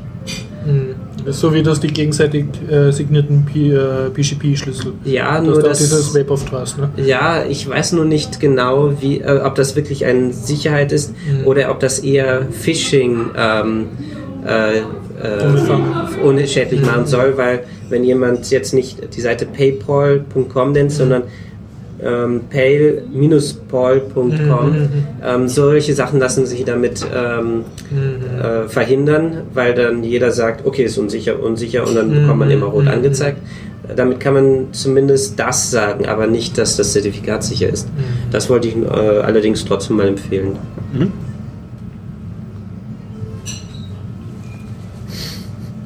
Sehr gut. Nerd-Thema, meine Herren, oder schöner Leben? Schöner Norden. Schöner Nörden? Ja. Horror, du hattest ja diesen Woody Allen-Film, den bin ich ja, Ja, schon ja. gespannt, was du über den zu berichten hast. Gut, äh, wie viel darf ich spoilern? Ich bin nämlich schon beim Gar nicht, ich möchte mir anschauen. Also besonders wenig, weil ich Besonders bin ein wenig. großer Verdammt. Woody Allen-Fan. sehr gespannt auf diesen Film und ich weiß, dass bei diesem Film wahrscheinlich auch ein bisschen die Thematik so ist, dass man da sehr leicht gespoilt werden kann. Wir machen es Ja. einfach so, wir gehen alle raus, er erzählt, Ja. ähm, jeder kann vorspulen, Nee. Ich jeder nehme auch das Mikro mit überlassen. dann aber. Ich kann nicht erzählen, wenn niemand zuhört. Ich Ja. brauche diese Ich- Monopolisierung ich- ja, der genau. Aufmerksamkeit. Ich höre gern zu und du kannst spoilern, was du willst. Okay, also ähm, Stefan schläft dabei gemütlich ein. wenn Sie das jetzt nicht schwer finden, probieren Sie bitte äh, zwei Bier zu trinken und dann einen Film zu erzählen, ohne die Handlung zu sehr zu verraten. Mhm. Das ist gar nicht so leicht. Mm, Ja, okay, es ist ein Woody Allen-Film. Ich war äh, schlecht drauf, weil ich wieder mal zusammengebracht habe, einen Kunden äh, zu verlieren. Und dann habe ich gedacht, so, ja, wurscht, jetzt schaue ich mal einen Woody Allen-Film, weil das ist immer, da weiß man, was man kriegt und äh, das ist immer heiter und lustig Nein. auf eine, naja, auf eine nette Art. Nie, also nicht immer. Es gibt ganz schreckliche Dramen, wo es ganz Schreckliche Dramen. furchtbare. Dann habe ich immer Glück gehabt. Cassandra Stream zum Beispiel mal gesehen. Das Ja, ist ein ihr immer- ernster Film. Immer so Matchpoint, gefunden. Ja, keine ja, lustige Thematik. Stimmt, ja. Thematik nicht lustig, aber so, sagen wir so, er hat gewisse Scherze, die, die man. Er ist dialogstark. Ja, äh, du, Ja, wie gesagt, ja. da kann man. Okay, also ich habe mich gefreut und wurde gut unterhalten und worum es ging. Also der, das Thema war Irrational Man und die Handlung jetzt sehr kurz zusammengefasst, gefasst, ohne zu viel zu spoilern. spoilern. Es gibt so eine Art Philosophieprofessor, Ja. der schaut schon sehr abgefuckt aus, muss man sagen, ist schon in seinen 40ern, hat schon ein Bauchhall und ist auch sonst weder Schönheit noch besonders nett, noch besonders charmant, noch besonders erfolgreich. Also irgendwie, er war mal berühmt oder idealistisch, kommt dann so ein bisschen heraus und jetzt tut er halt so von Uni zu Uni reisen, bis er wegen irgendeinem Skandal, wegen Verführung von Studenten wieder rausfliegt und macht, stellt halt ein paar interessante philosophische Thesen auf. Ja. Und der Film fängt an, dass die Studentinnen sich überhalten und schon ganz aufgeregt sind, dass der berühmte Professor da jetzt zu ihnen ans Institut kommt. Und die Hauptdarstellerin vom Film, den Namen in den Shownotes nachlesen, äh, die ist, glaube ich, schon ein bisschen in ihn verliebt, bevor er überhaupt herkommt.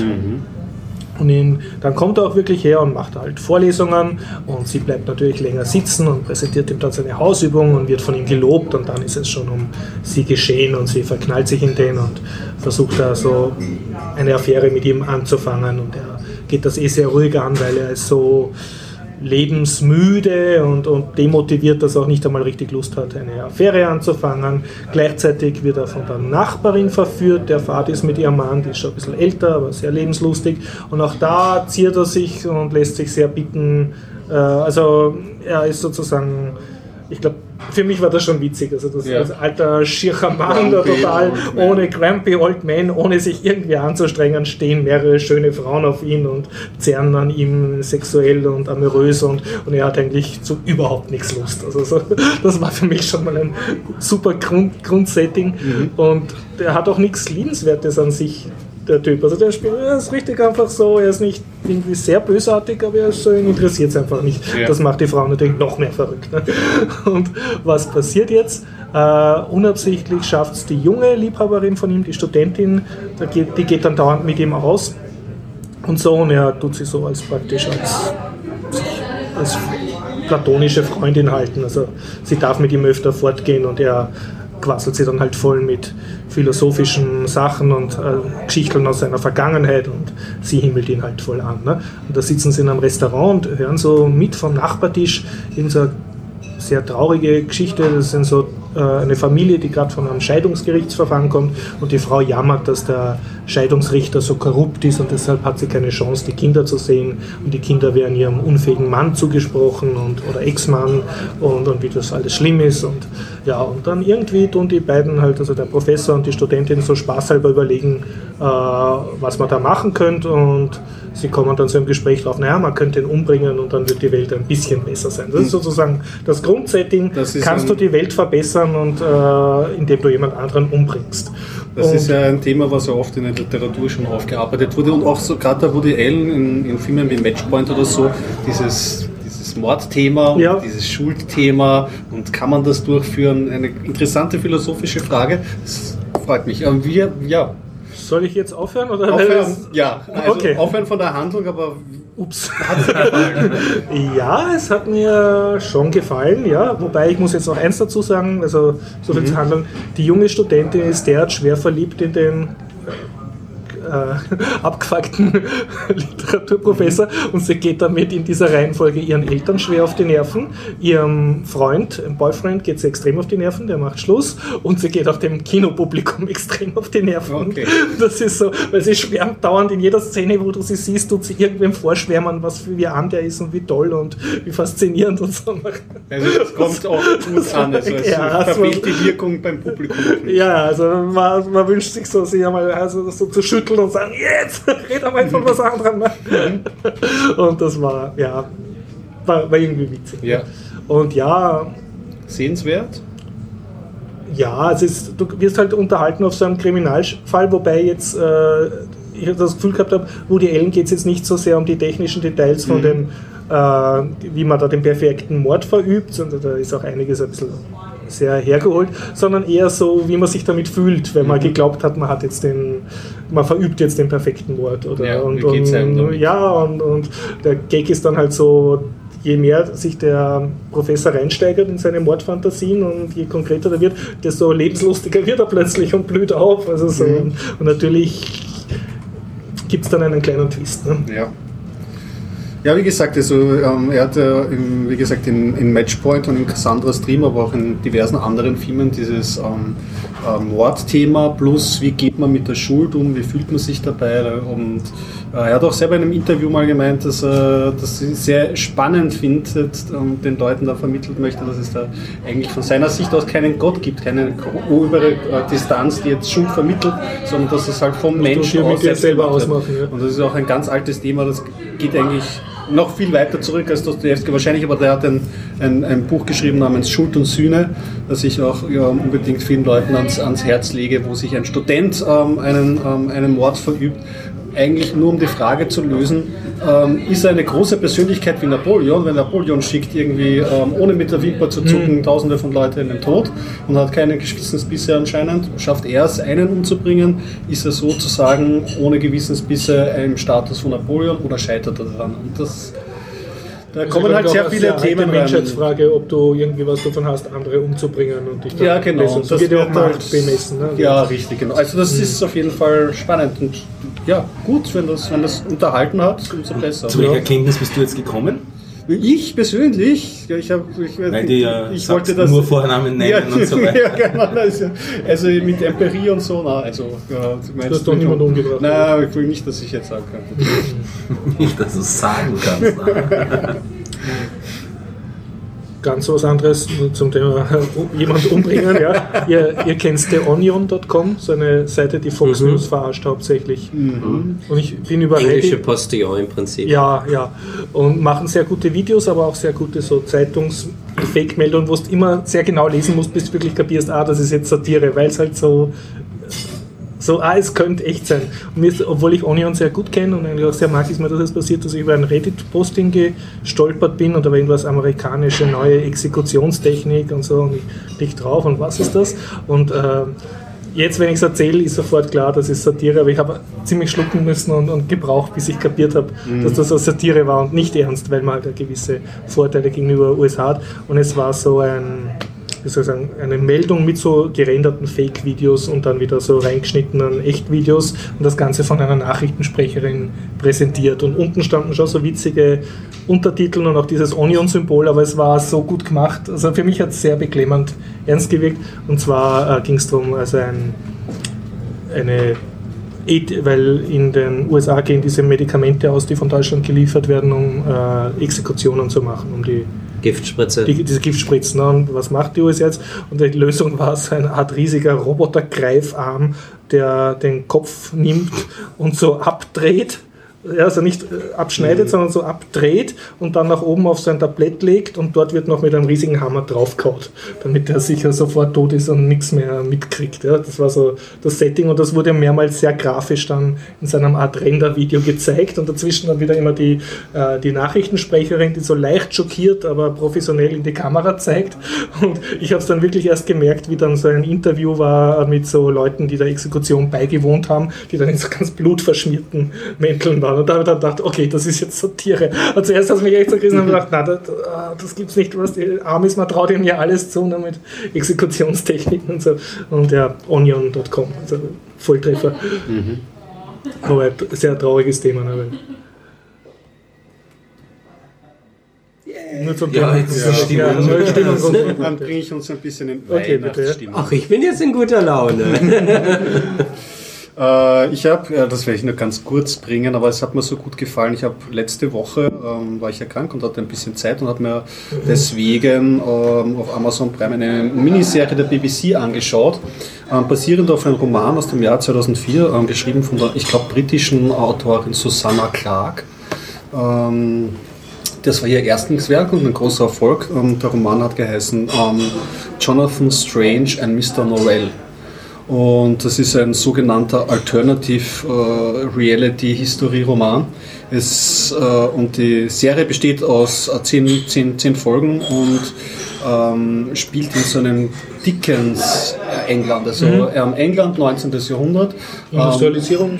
ja, genau, die äh, ist ein bisschen, bisschen steampunkig im Buch mehr. Also ich, ich muss ja eigentlich davor sagen, ich war, wie ich mir das angeschaut habe, da muss ich dich vielleicht dann auch in Schutz nehmen, weil ich dich immer so beim Spoilern niederdrücke.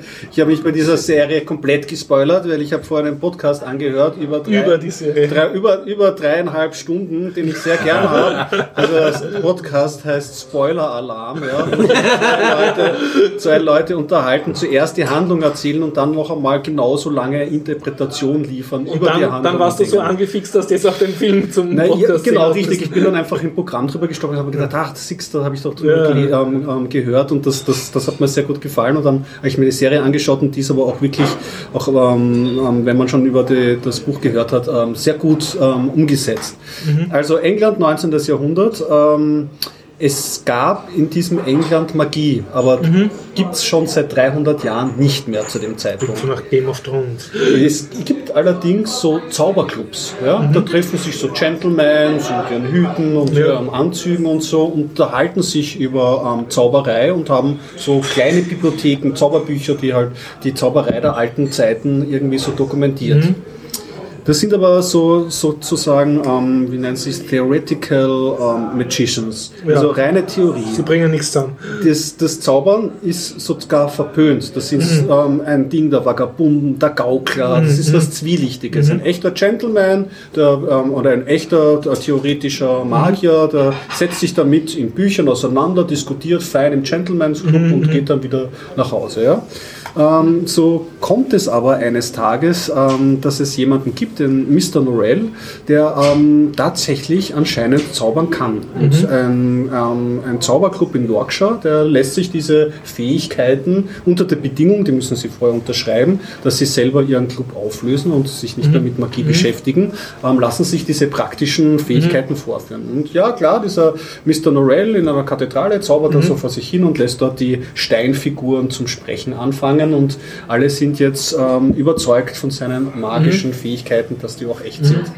Und ähm, Mo- Mr. Norrell ist ein ziemlicher Eigenbrötler, will eigentlich nicht ähm, wirklich, dass das Wissen an die Öffentlichkeit gelangt, aber er kann es auch nicht ganz lassen. Ähm, er möchte der Magie ähm, zu Ansehen, zum neuen Ansehen verhelfen, nämlich der praktischen Magie.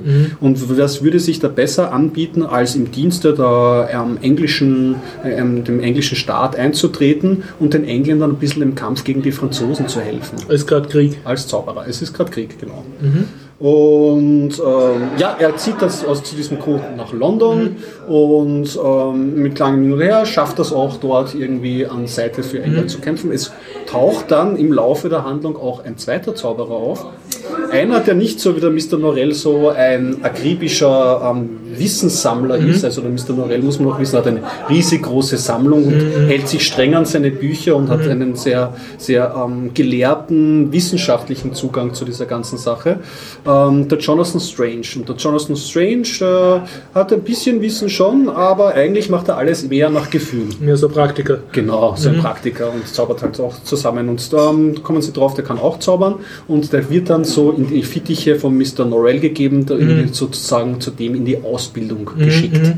Und diese beiden Gemüter, wie man sich vorstellen kann, der eine, der irgendwie sehr vorsichtig und bedacht ist und der andere, der wild drauf loszaubert, die vertragen sich dann ähm, ähm, nicht so gut. Da kommt es dann immer wieder zu Konflikten. Und ohne zu viel über die Handlung zu verraten, ähm, äh, es entwickelt sich dann halt eine, eine, eine, eine Serie von, ähm, von, von Ereignissen, die das ganze, die ganze Zauberszene und die ganze Magie in England verändern soll. Und es geht sehr viel um ähm, die Freundschaft, aber auch um, den, um die Rivalität und den Kampf zwischen dem Mr. Norrell und dem Jonathan Strange. Und mir hat diese Idee, also ich bin ja nicht, nicht so der Harry Potter Zauber-Fan oder so, aber dieses, ähm, dieses, dieses Setting auch ähm, der Mr. Norell möchte eben auch diese, diese, äh, ähm, die Zauberei in ein modernes England Mhm. eingliedern und, und das war sehr interessant. Ich fand diese Prämisse sehr Aber es ist interessant. für Erwachsene, es ist nicht für. Kinder. Es ist nicht für definitiv nicht Mhm. für Kinder, ja. Es ist ähm, aber in einer ähm, sehr aufwendig produziert. Mhm. Also die Ästhetik ist halt wirklich, muss es sich eigentlich vom Film nicht verstecken. Es hat zehn Episoden, es ist sehr überschaubar. Und ähm, das ist eine der Miniserien, wo ich mir gedacht hätte, boah, da hätte ich jetzt, hätte ich das jetzt kurz vor Weihnachten oder zwischen, Mhm. zwischen Weihnachten und Silvester wäre das wahrscheinlich ideal gewesen. Und ich hätte mir fast noch mehr Folgen gewünscht davon. Aber es Weil das Setting so schön war und die Ja, und so. richtig, genau. Und weil es mal was anderes war, kann Und ich kommen, empfehlen. kommen auch Frauen vor oder Intrigen oder Gefechte oder. Also es kommt dann, also man kann eines vielleicht so ein bisschen andeuten, mh, es nimmt so ein bisschen das Unglück seinen Lauf, als der Mr. Norrell von Premierminister oder einem sehr hohen Politiker, dessen Frau ist gestorben. Und Mr. Norrell wird gebeten, diese Frau wieder zurückzuholen. Klassiker. Ja, ja, dann ist die, äh, er holt dafür, er beschwört davon, ähm, dafür dann einen, einen, ähm, einen Elfen ähm, aus dem Zauberreich, der schon lange irgendwie geschlafen hat, irgendwie, ähm, hervor. Und der macht mit ihm einen Pakt. Das ist die Hälfte der ja, ein Pakt. Die Hälfte der Zeit ähm, bekommt sie, die andere Hälfte ihrer geschenkten Lebenszeit gehört ihm. Ja. Und man kann sich schon denken, dass das Kagurda-Pakt ist und daraus entstehen jede Menge Probleme und so entwickelt sich das Ganze auch. Na, wirklich sauber gemacht, wunderbare englische Schauspieler, Mimik und ich habe es, also wir haben's, ich habe es nicht gekannt, also ich habe es nicht gekannt, ich habe hab die erste Folge angefangen, abge, also dann ab der Hälfte abgebrochen, habe gesagt, so jetzt hole ich mir Gesellschaft her, weil das kann ich nicht alleine schauen und dann haben wir es glaube ich zu dritt oder so, haben wir alle zehn Binge-Watching gemacht. Cool, ja. Durch und das war super. Und wie heißt der Name jetzt nochmal von der ganzen Serie? Also das ist ähm, ähm, Jonathan Strange und Mr. Norrell. Mhm. Okay. Eine absolute Empfehlung. Und vielleicht das Buch auch. Ja. Ich hätte auch noch eine englische Serie Ja. zu empfehlen. Sprich, sprich. Und zwar eine Serie, die schon etwas älter ist, ähm, jetzt auch schon auf Blu-ray gibt, und zwar äh, auf Englisch The Prisoner. Äh, falls dem äh, jetzt sagt, äh, die Serie war scheiße, ich meine das Original aus den 60er Jahren. I'm not a number, I'm a free man. Richtig, genau. Schön. Ja, lass erzählen. Du bist das gleiche. ähm, oder Nummer 6 heißt sie auf Deutsch. Äh, in den Simpsons auch oft parodiert und die Serie ist einfach himmlisch genial. Es geht darum, dass ein Mann, ähm, ähm, der beim Geheimdienst tätig ist, als Agent, ähm, sagt, er hört jetzt auf und ähm, geht nach Hause und wird entführt auf eine Insel oder in, ähm, nicht auf eine Insel, sondern in das Dorf, The Village.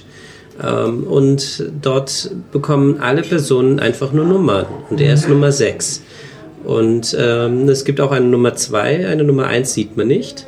Und äh, die Fragen, die sich stellen dem Zuschauer, äh, die Serie besteht nur aus 16 Folgen, glaube ich, oder 13, ich weiß gar nicht mehr.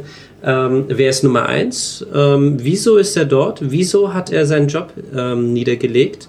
Und ähm, was ist, hat es sich mit diesem The Village oder das Dorf auf sich? Das sind die zentralen Fragen, die sich schon in der ersten Folge stellen und ähm, bis zum Ende der Serie aufrechterhalten werden.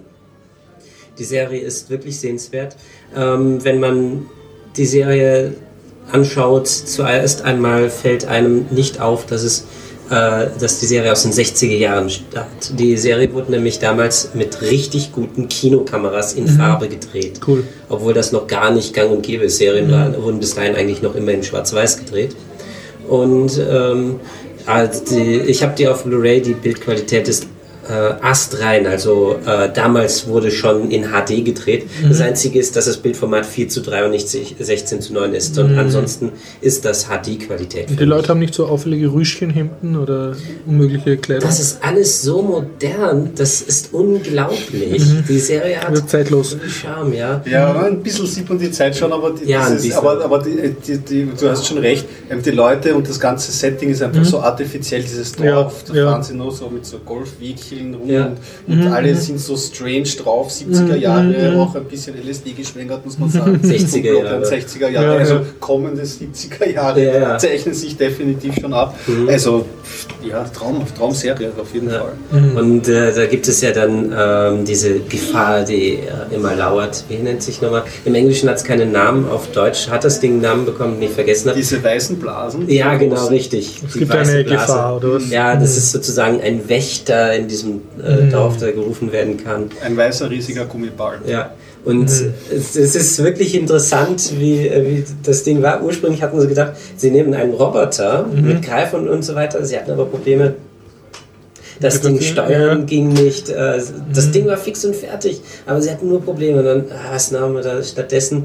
Jetzt ne, nehmen sie einen Ballon mit Wasser drin, mit an einer Schnur, Schnur gezogen. Und damit man die Schnur nicht sieht, wird alles immer nur rückwärts dann äh, Ah, wieder rückwärts gedreht. gedreht.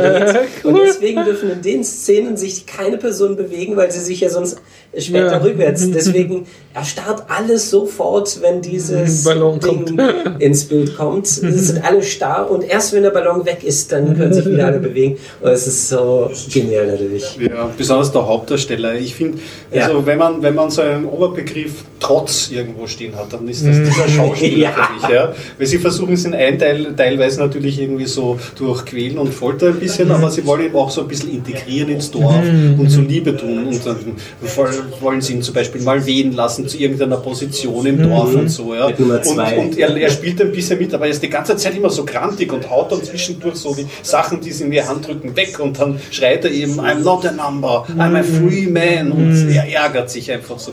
Und das ist so wunderschön zu beobachten. Das ist ein, ein Traum. Zu dem Schauspieler habe ich auch noch ein paar interessante Informationen. A, ähm, bevor überhaupt Sean Connery James Bond spielte, hat er einen Geheimagent in einer anderen Serie gespielt. Die wurde damals noch in Schwarz-Weiß aufgezeichnet. Ähm, manche bezeichnen es auch als die Vorgängerserie zu Nummer 6, beziehungsweise The Prisoner. Äh, Achso, übrigens, sein Name ist auch nicht bekannt und man vermutet einfach nur, äh, dass er einfach derselbe. Sch- Aber wer ist jetzt der Schauspieler? Sean Connery? Äh, Oder nee, das ist. Ähm, ah, anderer. wer ist ein Mac kennt man den? Oder? man könnte ihn kennen. Jetzt habe ich seinen Namen vergessen. Ich weiß, ich, Hm, Okay, okay. Äh, ein ziemlich guter Schauspieler jedenfalls. Er wurde vor Sean Connery überhaupt gefragt, ob er James Bond spielen möchte und später noch einmal. In beiden Fällen hat er Nein gesagt, weil er erstens nicht mit Frauen irgendwas zu tun haben wollte, nicht mit Alkohol, nicht mit Zigaretten. Und deswegen hat er jedes Mal Nein gesagt. Der Mann hat Prinzipien. Ja, er hatte Prinzipien. Und in der Serie kann man sich daher vorstellen, nicht geraucht, kein Alkohol und mit Frauen hat er auch nichts. Es ist eine, äh, wirklich von mir eine Empfehlung. Der Schauspieler ist wahnsinnig gut. Er hat leider später wirklich kaum noch irgendwelche schauspielerischen Rollen. Ähm, und ja, ist Also der Prisoner. Ja. The Prisoner. Aber das Original. Ähm, Die neue Verfilmung ist wirklich nicht so dolle. Die hat eher was von Lost. Und Okay. Lost ist eigentlich nur ein billiger Abklatsch von Nummer 6. Gut. Eine Stunde 35. Ich glaube, wir könnten doch langsam. Ja, dann lasse ich die Aufklärung für nächste Mal. Stimmt, Aufklärungsrand. Ja. Ja, will sich jemand schlecht fühlen? Kommst du nächsten Dienstag kommst du nicht, oder? Nein, da komme ich nicht. Ja, Schlecht wir's wollen wir uns schlecht fühlen? Schöner Abschluss zum Podcast. Ja, lieber einen schönen Abschluss. Da habe ich noch ein ganz kleines. Morgen ist Star Wars Premiere, also Ah, für uns ah, ja. morgen. Ja. Und ich werde auch hingehen. Mal schauen, vielleicht mache ich ein paar Interviews und dann knallen Das wir noch wäre hinten gut. dran, wenn ich Kannst du schaffe. die uns schicken dann? Oder Ja. am Server legen? Oder? Ansonsten gibt es die nächste Woche. Oder wenn keiner sagt. du, also ähm, schnippeln tust du trotzdem, oder? Ja, ja, schickt's mir, ich schnippel. Ich schnippel. Okay, also gut. Ansonsten, unser Angebot steht, Stefan, wenn Sie nächsten Dienstag etwas erleben wollen, kommen Sie zum Biertaucher Podcast. Es gibt ein Hefall. Und gutes Essen vom Garib. Gut, schön war's. Ich bedanke mich. Es war ein äh, erfülltes ähm, Podcast-Jahr 2015. Und man hört Das heißt, dich hört man erst 2016 wieder. Ja, genau. Okay, Mich auch. Gut. Also Ja. Aber wir geben noch nicht auf. Wir geben nicht auf, wir senden jede Woche. Wir tauchen weiter. Wir tauchen weiter. durch Weihnachten und durch Silvester. Wobei ich glaube, nach Weihnachten lassen wir dann auch eine aus, weil wir in, in äh, oder senden wir in Hamburg, tun wir die einfach Also aufnehmen. produzieren können wir sicher. Wir produzieren es, aber dann müssen wir schauen, wie wir es Schneiden können wir ja dann. Okay. Das schaffen wir schon irgendwie. Schalten wir mal aus, ne? Ja. Bis Bis dann, ciao.